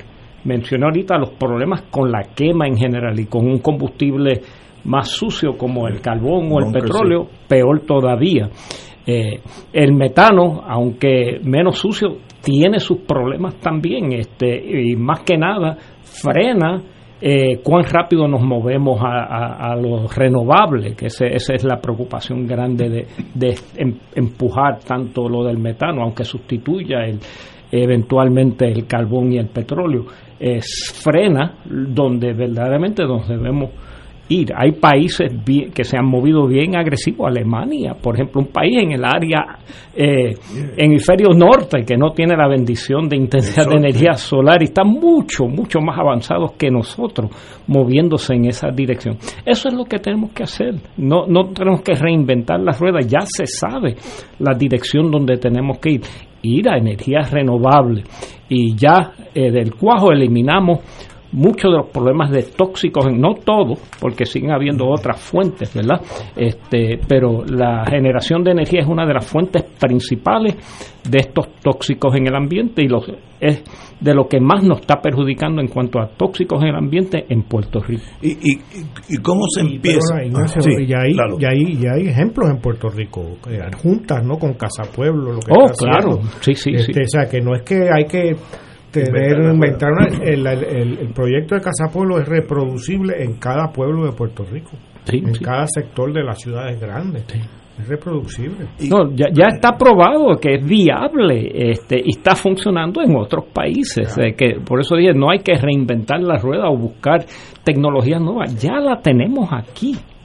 ¿Y, y, no, y cómo se comienza un periodo de transición del carbón o el bunker C a los molinos de viento o el sol? ¿Cómo, cómo, cómo se, se cambia la velocidad?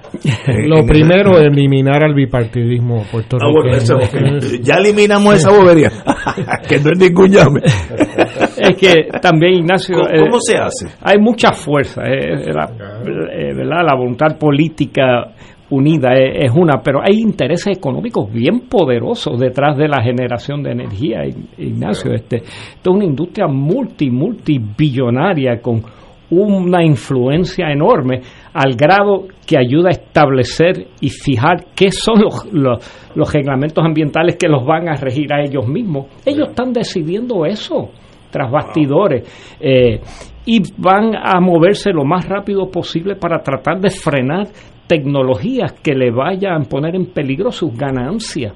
Esa es la realidad en blanco y negro. Este, hay unos poderes económicos bien fuertes detrás de, de esta eh, eh, industria. Pero aquí es donde el pueblo tiene que eh, dejarse sentir y exigir lo que nos conviene para el futuro de Puerto Rico, este, por razones de salud, por razones económicas. Este, tenemos que movernos en la dirección de, de lo renovable y no seguir amarrado a intereses eh, de combustibles externos que nosotros no controlamos el precio. Usted dijo algo que, el mismo gobierno controla, que es energía eléctrica. Es una, una entidad del gobierno, así que ellos pueden hacer un plan sin pedirle permiso a nadie porque son ellos mismos. Eh, no, no es viable eso, eh, molinos de viento, yo no sé si eso se llama molinos de viento, pero... Bueno, bueno al- algunas, algunas compañías ya ven, ¿verdad?, eh, que esto es inevitable y que se va a llegar. La, la cuestión es cuán rápido nos movemos allá. Eh, y Puerto Rico ya se ha hecho sus planes, pero son muy lentos. Podemos ser mucho más agresivos en esa transición. Estamos en- empezando, pero eh, es un plan muy, muy lento. Este, tenemos que ser más agresivos en, en, traer esto a Puerto Rico. Pero, por otro lado, los intereses que mencioné, eh, por ejemplo, ¿quién es quien más defiende la planta de carbón? ¿Quién es el que más pelea para que no cierren esa planta? La Autoridad de Energía Eléctrica. Esa es su gallinita de huevos de oro. Porque eh, la Autoridad de Energía Eléctrica, eh, la AES viene y te genera el kilovatio a, a 7 centavos, 8 centavos, eh, a lo que se lo vende a la Autoridad de Energía. Bueno, ellos lo generan como a 4, se lo venden a 7, 8 centavos a la autoridad. Se están teniendo su tremenda tajada en ganancia ahí. Y la autoridad viene y nos los vende a nosotros a que a 19, 20, 22 centavos. Y aún así están en bancarrota. Este, Sí, eh, ellos no le interesan que... Oh, no, no, la Autoridad de Energía Eléctrica es, eso. es el que más va a defender eh, que siga eh, la, la Sí, no, es, no es la Autoridad de Energía Eléctrica, es decir, un edificio.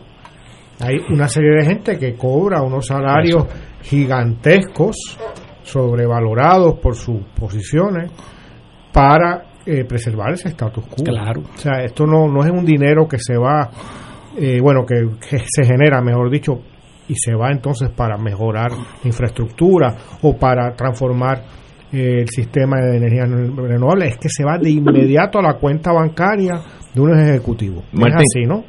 Bueno, a la larga ahí es donde termina mucho de los, de los se- chavos, ¿verdad? así de trágico es, es la pregunta, ¿no? eh, la venta del carbón, eh, la venta del petróleo, es, es complicado, ¿verdad? No O sea, que soy, no soy economista para ver toda la... es la un enlace. negocio que beneficia a un sector muy pequeño Y bien- en detrimento de la salud general del pueblo puertorriqueño. y en detrimento eh, económico de Puerto Rico, porque ese dinero se va. Se va, se, se fuma. Martín.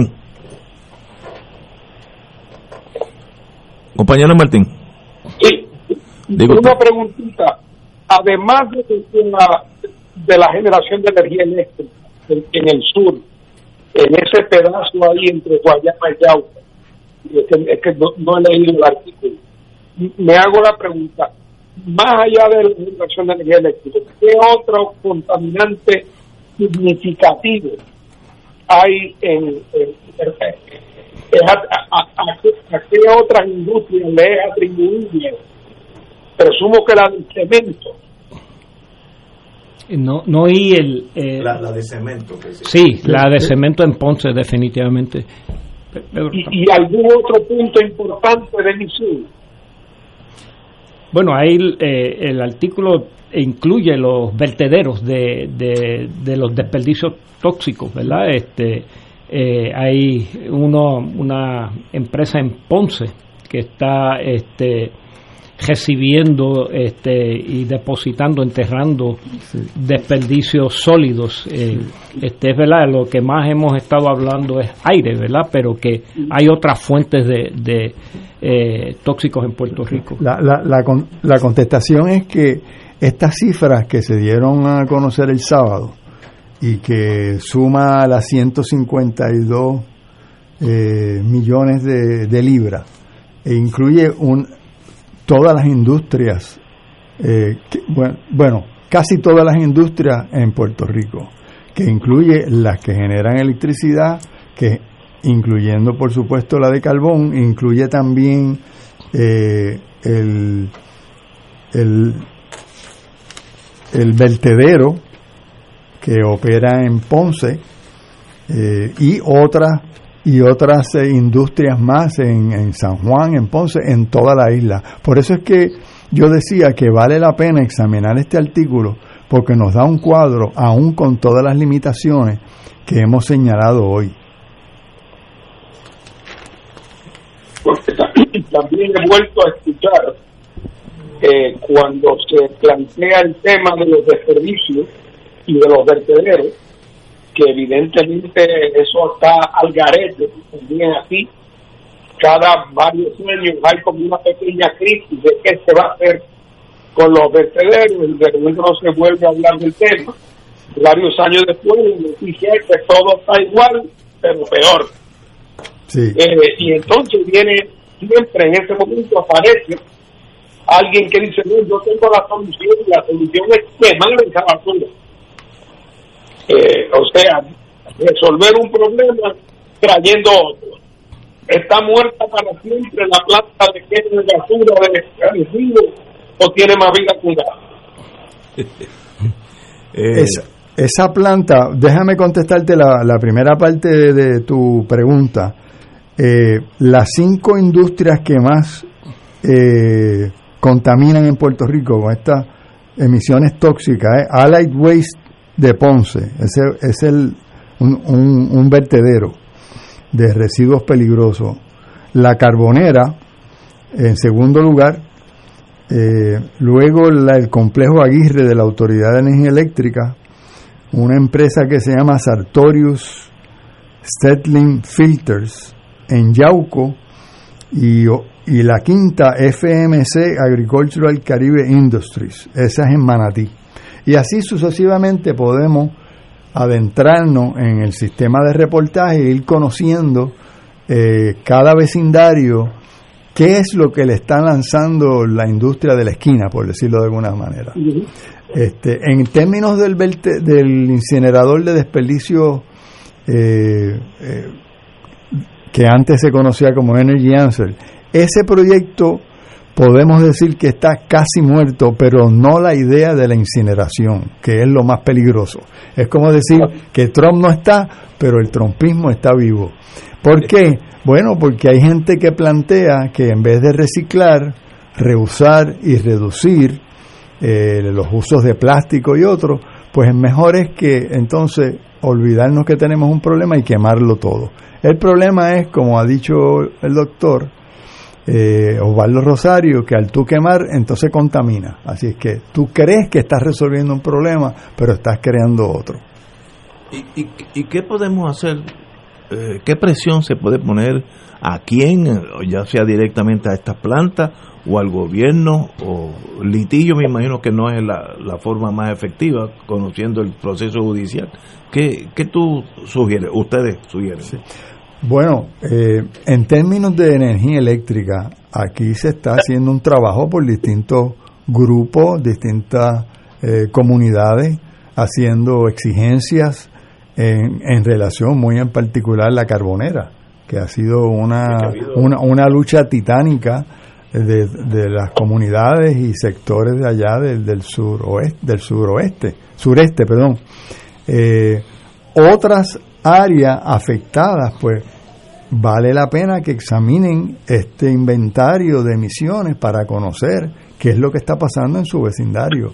Y bueno, pues está la alternativa de querellas, este organizarse y hacer los reclamos que ¿Querellas en, en dónde? ¿Dónde Bueno, ante las agencias La la misma o inclusive pues litigios si en casos que, que se justifique o luego del examen no que corresponda Wow.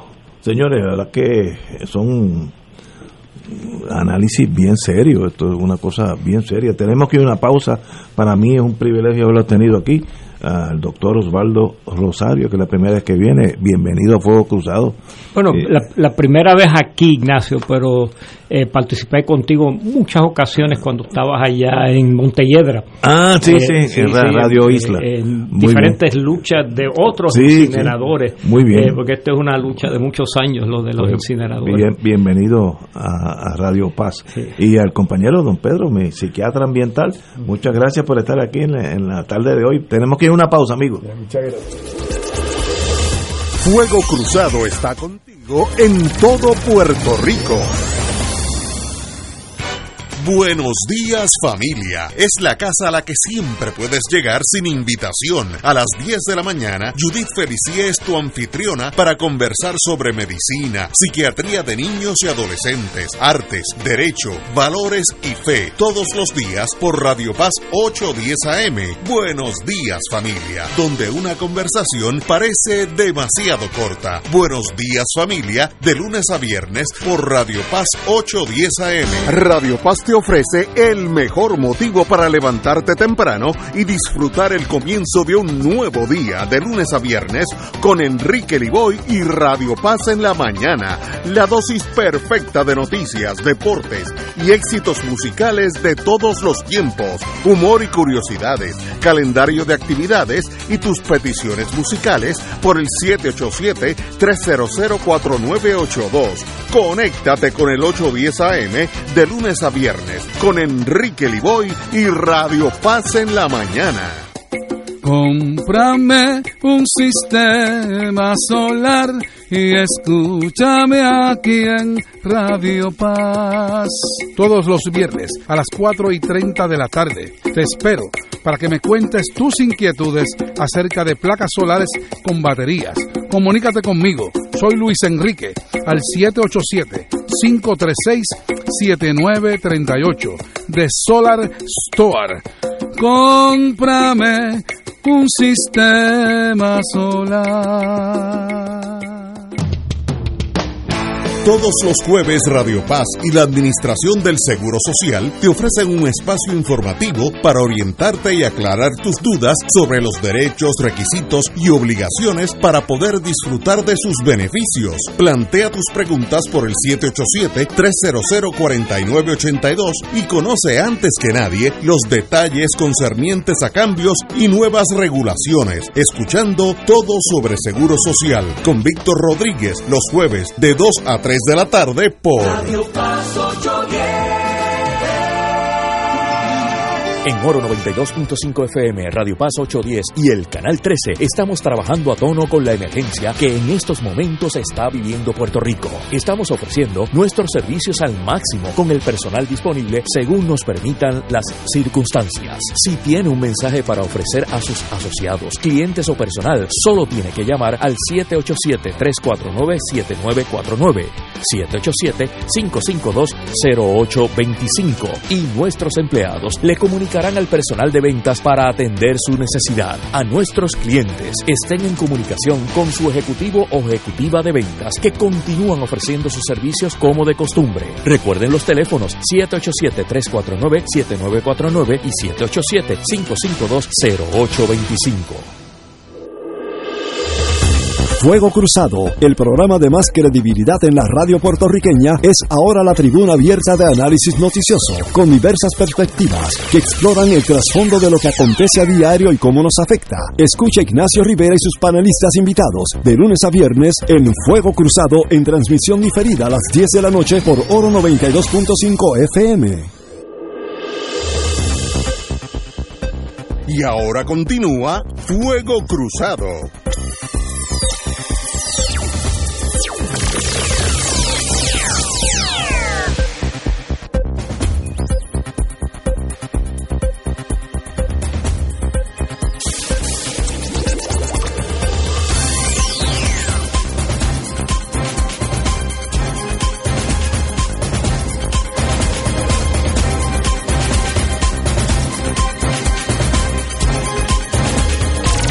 Amigos, amigas, regresamos a Fuego Cruzado. Gracias a todos los compañeros que me han enviado preguntas y, muy conscientes sobre el ambiente. Eso es una buena señal de nuestro pueblo, así que me voy contento en ese aspecto.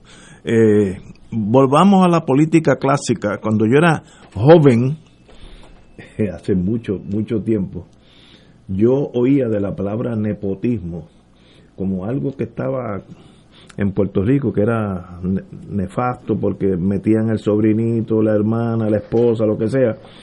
Y hoy hay un artículo de dos páginas, hoy lunes, donde hay unos yo, 26 personas que identifican aquí eh, que tienen parientes o dolientes en el mundo político, en otras palabras, que igual que el mundo ambiental, esto no ha mejorado, esto ha ido para atrás, el nepotismo sigue de, creciendo en Puerto Rico. Eh, y sencillamente uno no sabe, llega un momento que uno se rinde porque uno no puede con tanta adversidad a la vez. Que no hay ninguna intención de luchar contra él. si tú tienes al presidente del Senado que le da un emplea a su hermana y alega que eso no, es nepotismo, es su frase, pues ¿qué intención hay para hacer algo? Estoy de acuerdo, no. Eh, Martín, usted que estuvo en ese mundo, ¿qué ha pasado con el nepotismo? Bueno, mira, el, el nepotismo eh, está vivo y coleando, como has visto en e, ese artículo del periódico de hoy. Eh, puede haber uno que otro caso aislado, donde se trata de una persona que aunque es pariente cercano de alguien que, que está en una posición alta en el gobierno, eh, tiene unas destrezas tan particulares, tan especiales, eh, bueno, pues que no hay otra persona, tiene que ser eso. Eh, yo, yo, una vez decía, bueno, pues, pues si resulta que el único cirujano eh, eh, para operar, el único neurocirujano disponible para trabajar en Mayagüez es el hijo de fulano de tal y no hay más ninguno y es, es una persona cualificada, pues hay que emplearlo. ¿Qué, ¿Qué vamos a hacer? Lo otro es dejar a Mayagüez sin neurocirujano. Oye, pero eso es un caso en un millón la inmensa mayoría de las veces, no solamente que hay otras personas disponibles, sino que el procedimiento de nombramiento es uno que está totalmente a la discreción de quien designa. Y entonces resulta que muchas, si uno ve quiénes son, no solamente quiénes son las personas, sino cómo se llaman los puestos que ocupan, tú te das cuenta que esos son puestos de mentira, que no requieren ninguna cualificación en particular, de que realmente son una especie de, de colaboradores glorificados, que muchos de ellos se ganan una fortuna y que no hay ninguna otra explicación de por qué están ahí que porque son parientes o dolientes de alguien en una posición de influencia. Y entonces la gente que trabaja cerca de ellos puede además, lo sabe porque lo ve funcionando y se da cuenta que los, los salarios que tienen son exorbitantes, que no tienen la destreza ni el compromiso ni la dedicación y que en muchos casos se trata de puestos que no cumplen tampoco ninguna función particular. Y eso es un secreto a voces. Y en Puerto Rico, ¿por qué se ha mantenido? porque ha sido, los azules lo hacen cuando están y entonces los rojos lo hacen cuando vuelven y es parte de la repartición del botín. O sea, es parte de lo que de todo lo que hemos hablado esta noche. Pero la tragedia, por ejemplo, de la Autoridad de Energía Eléctrica, pero sí que cuando uno examina la membresía de la Autoridad de Energía Eléctrica, parece un árbol genealógico. y todo el mundo, alcalde que llegaba ponía al hijo, ponía a la hija a unos tremendos salarios y habrá uno que otro que estaba capacitado para su trabajo y que fue un buen funcionario, ¿por qué, por dudarlo? Pero esa es la excepción. La realidad es, es que una de las razones por las cuales el gobierno de Puerto Rico no puede cumplir con las tareas más básicas es porque la gente que está a cargo de operarlo, especialmente en las posiciones de supervisión, son gente que no están capacitadas, porque están ahí no por sus méritos, sino porque son parientes o esposas de alguien. Esa es la, la realidad. Pues claro que no puede funcionar el sistema de reciclaje de goma. Vaya usted a saber quiénes son los que están a cargo de eso y cómo llegaron a esos puestos. Pues claro que tiene que quebrar la autoridad de, energía eléctrica. Si las posiciones de supervisión arriba y la gente que recibía los contratos no lo hacían ni por sus méritos ni por nada, sino porque estaban conectados para 110 y para 220. Esa es la explicación. Por eso es que nada funciona. Si se tratara de que en los puestos hay gente competente motivada, adecuadamente supervisada, el gobierno funcionaría, no digo yo como un reloj suizo, pero funcionaría. Así es que el nepotismo y todas sus variantes, porque a veces no son familiares de sangre, es el sobrino de la esposa, es el hijo de la, es el ahijado, es el que colaboró en la campaña, eh, es aquel que me devuelve el favor, entre comillas, con otros favores. Eh, eso, es, esa, esa corrupción sistémica en el gobierno de Puerto Rico es lo que lo ha vuelto un guiñapo incapaz de poder arreglar el semáforo que se daña. Y lo peor es que eh, acabó el cuatrenio pasado con la, el caso que, que, pidió Eva Prados, ¿no? La candidata de Victoria Ciudadana que sí, sacó, sacó eh, aquellos super salarios. todos esos salarios a los familiares y tal. Y aquí tenemos un nuevo Senado, un nuevo gobierno, una nueva Cámara de Representantes, muchas administraciones municipales nuevas y es la mismo mismos vicios de los dos partidos principales existen para eso, no existen para otra cosa, no existen para gobernar bien, existen para lucrarse bien.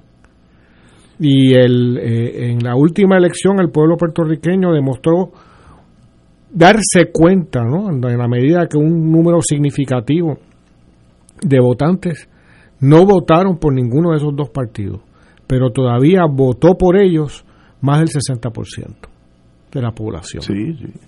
Este, eh, fue histórico lo que pasó el 3 de noviembre, pero no basta.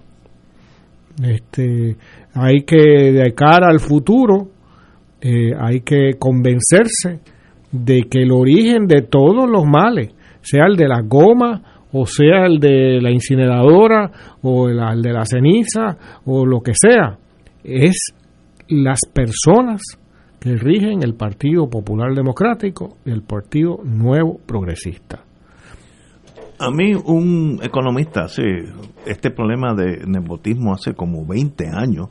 Estábamos empezando en la radio con el compañero Gallizá y Juan Manuel García Pasalacua y él explicó algo que se me quedó en la mente en torno al por qué ese empuje al nepotismo en Puerto Rico. Me dice, en, en muchos estados la economía privada es tan grande que jala estas personas a puestos en el mundo privado y por tanto no hay presión, al contrario, en muchos estados tienen que anunciar puestos porque no hay gente que lo que lo, lo llene.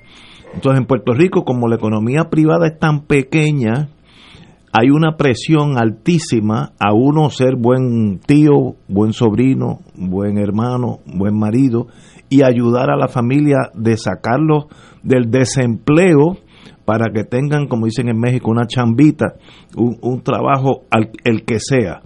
Que ese, ese puesto, esa, esa, ese factor económico, pues no existe en Texas, donde Texas necesita eh, inmigración de, de otros estados porque no hay suficiente empleo. Así que eso fue un factor, pero no hay duda que el bottom line es que el que gana la, la, la elección eh, pone su gente a trabajar y digo y, eso pues en un sitio donde hay menos capacidad económica en la industria privada pues hay más posibilidad de que te coloquen en un sitio para que por lo menos exista y entonces ahí eh, cada cuando gana el otro partido viene otro como hacen como una lasaña otro nivel de burocracia para los que ganaron y cuando esos pierden pues vienen los otros. Entonces hay gente que tiene dos o tres niveles para hacer la misma función. Fomento yo bregué muchos años con fomento y allí había duplicidad de trabajo por todo, por donde quisiera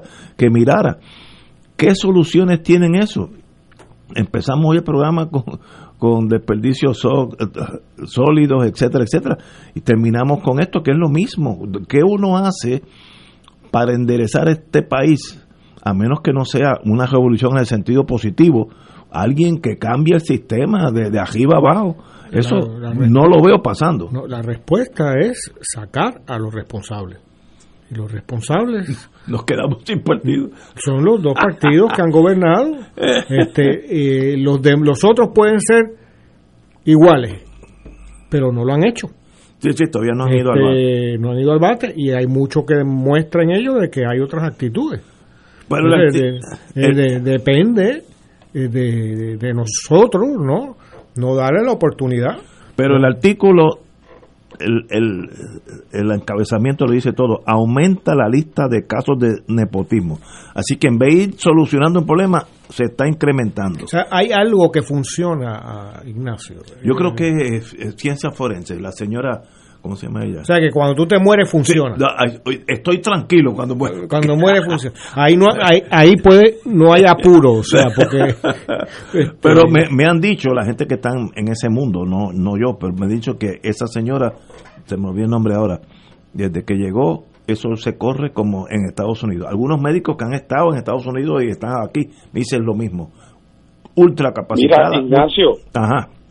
Antes que termine el programa y ahora que habla de ciencia forense, no nos olvidemos, es importante para mí decirlo, en Puerto Rico hay miles de empleados públicos, miles, que llevan a cabo su tarea Absolutamente. con dedicación, con honradez Es correcto. eh, y con esfuerzo y sacrificio.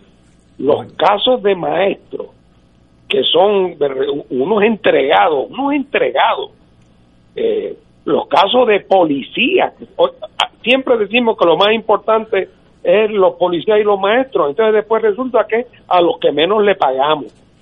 Y lo mismo puedo decir de, de, de- de- tantas enfermeras y, y, y- de burócratas en distintas Eso- agencias eso es correcto. que toman en serio sus responsabilidades. Esa es la tragedia de que, de que, que el, el- la culpa anda en los que han diseñado el sistema para explotarlo. Oye, y además, aclaro, que hay formas de explotación que no es por la vía del nepotismo. Porque el nepotismo es que yo el taller del municipio tengo empleado allí a unos primos y parientes que no saben nada de mecánica y los tengo empleados bien pagos y quien paga el precio es el municipio porque los automóviles no funcionan. Pero hay otro tipo de corrupción, que es que yo cierro el taller, ya no me acusan de nepotismo, y entonces le doy el contrato del taller a una compañía privada con la cual yo estoy indirecta y secretamente vinculado, o algún pariente mío. Y entonces le pago el doble de lo que vale y quien acaba pagando el precio es el municipio también que acaba siendo desangrado por un contratista privado que se enriquece. Así que ojo, que el que la burocracia se reduzca, reduce cierto tipo de potencial corrupción, pero la vía de la privatización es todavía mayor la corrupción porque es más difícil de identificar y de, y de correr. To- Totalmente de acuerdo. Tenemos que irnos, ya la musiquita empieza a sonarnos. Un privilegio, como siempre, compañero Martín Saludos, adiós Eduardo. Nos vemos. y don Eduardo. También un privilegio estar aquí con- los lunes con ustedes. Nos vemos mañana.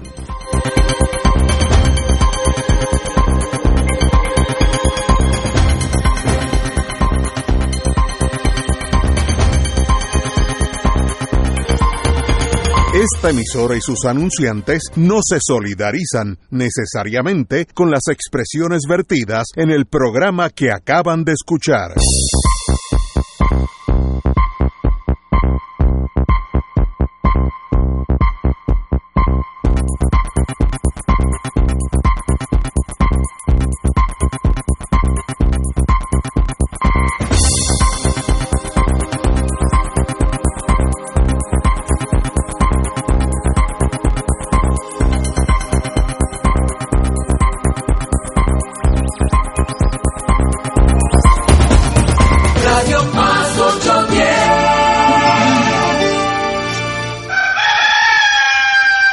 Llegó la hora de reactivar el fervor católico y agradecer las bendiciones divinas. De regreso al santuario en persona para la misa de madrugadores desde las 5 y 30 de la mañana. La convocatoria es para reunirnos implementando todos los protocolos y distanciamiento social que garantice nuestra seguridad y no represente peligro para la salud en las amplias facilidades del Santuario Nacional de Nuestra Señora, Madre de la Divina Providencia en Cupey.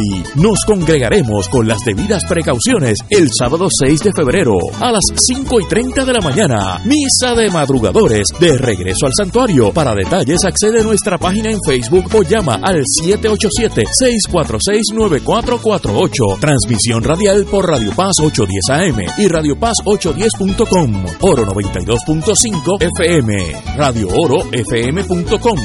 Lo próximo. El Santo Rosario. Hay un retiro que nació aquí, en Puerto Rico donde yo nací. El nombre del Papa que renovó nuestra iglesia, acercándola más a los fieles, sirve de inspiración a un movimiento que le honra y da testimonio de fe los lunes a las 7 y 30 de la noche. Un ministerio espiritual que nos hermana. Movimiento Juan 23 te informa. Ahora los lunes a las 7 y 30 de la noche por Radio Paz 810. En Radio Paz 810 AM agradecemos las contribuciones de nuestros oyentes recibidas a través de ATH Móvil durante esta larga cuarentena, que nos ha permitido mantenernos en el aire a pesar de la difícil situación económica que nos ha golpeado duramente. Permanecemos a flote, pero cada vez es más cuesta arriba la misión de seguir operando este ministerio radial al servicio de nuestros hermanos en la fe y nuestra iglesia. Ahora más que nunca necesitamos de tu solidaridad. Entrando a la aplicación ATH móvil de la siguiente manera. Paso número uno, marca Pay Business. Paso 2, busca Radio Paz 810. Número 3, escribe la cantidad del donativo. Y número 4, presiona enviar. Muchas gracias por tu ayuda y mil bendiciones ahora y siempre. Radio Paz 810, conmoviendo corazones. Radio Paz 810, resaltando valores. Respondemos a una fuerza superior. Por eso nos esperamos en llevarte toda la información que eleva tu calidad espiritual. Radio Paz 810, WKBM San Juan, donde ser mejor es posible. Radio Paz 810. Reza del rosario con devoción y la paz alcanzamos para el corazón. Por eso contemplemos la vida de Jesús, desde su bautismo nos irradia con su luz. Buenas noches a todos los radioescuchas. Somos del movimiento Juan 23 de la Arquidiócesis de San Juan y vamos a estar eh, rezando con ustedes este Santo Rosario. Ave María Purísima, sin, sin pecado, pecado concebida. Por la señal de la Santa Cruz de nuestros enemigos, líbranos, Señor. Dios, Dios nuestro, en el nombre del Padre, del Hijo y del Espíritu, y del Espíritu Santo. Santo. Amén. Amén. Ofrecemos este Santo Rosario por la salud de María A. Fuentes, Nereida Ortiz, Maribel Ferrer, Ramón Martí, salud eh, de todos los pacientes de COVID por Chana Feliciano y don Rafael Matos. También por la salud de María Sepúlveda, Nelly Lugo, Carmen Olivo y eh, Lilian Piñero. Ofrecemos también el rosario por el descanso eterno de los siguientes eh, difuntos. Foro Vélez, Samuel Muñoz Jr., Isaac Muñoz, Rito Guzmán, Víctor Muñiz, José Vázquez, Marcola Vélez, Nicasio Vázquez, Pedro Ortiz y Pedro Fuentes. Iraida García, Agapita Fontán, Víctor Fontán, Ernesto Sepúlveda, Luz María Barreto, y por las intenciones especiales de la paz del mundo, salud del Santo Padre Francisco y por todas las vocaciones sacerdotales y religiosas. También ponemos en oración en este Santo Rosario por todas las intenciones de los que nos han estado pidiendo oración durante estos pasados eh, lunes a través de sus llamadas telefónicas. Virgen Santísima, purifica mis labios y mi corazón para rezar devotamente este Santo Rosario, el que humildemente te ofrezco en satisfacción de todos mis pecados, por la exaltación de la fe católica, paz y concordia entre todas las naciones, conversión de todos los pecadores, sufragio de las benditas almas del purgatorio y demás fines de nuestra Santa Madre Iglesia. Amén. Acto de contrición. Señor mío Jesucristo, Dios y hombre verdadero, Creador, Padre y Redentor mío, por ser vos quien soy, porque os amo sobre todas las cosas, me pesa de todo corazón de haberte ofendido, propongo firmemente nunca más pecar, apartarme de todas las ocasiones de ofenderte, confesarme y cumplir la penitencia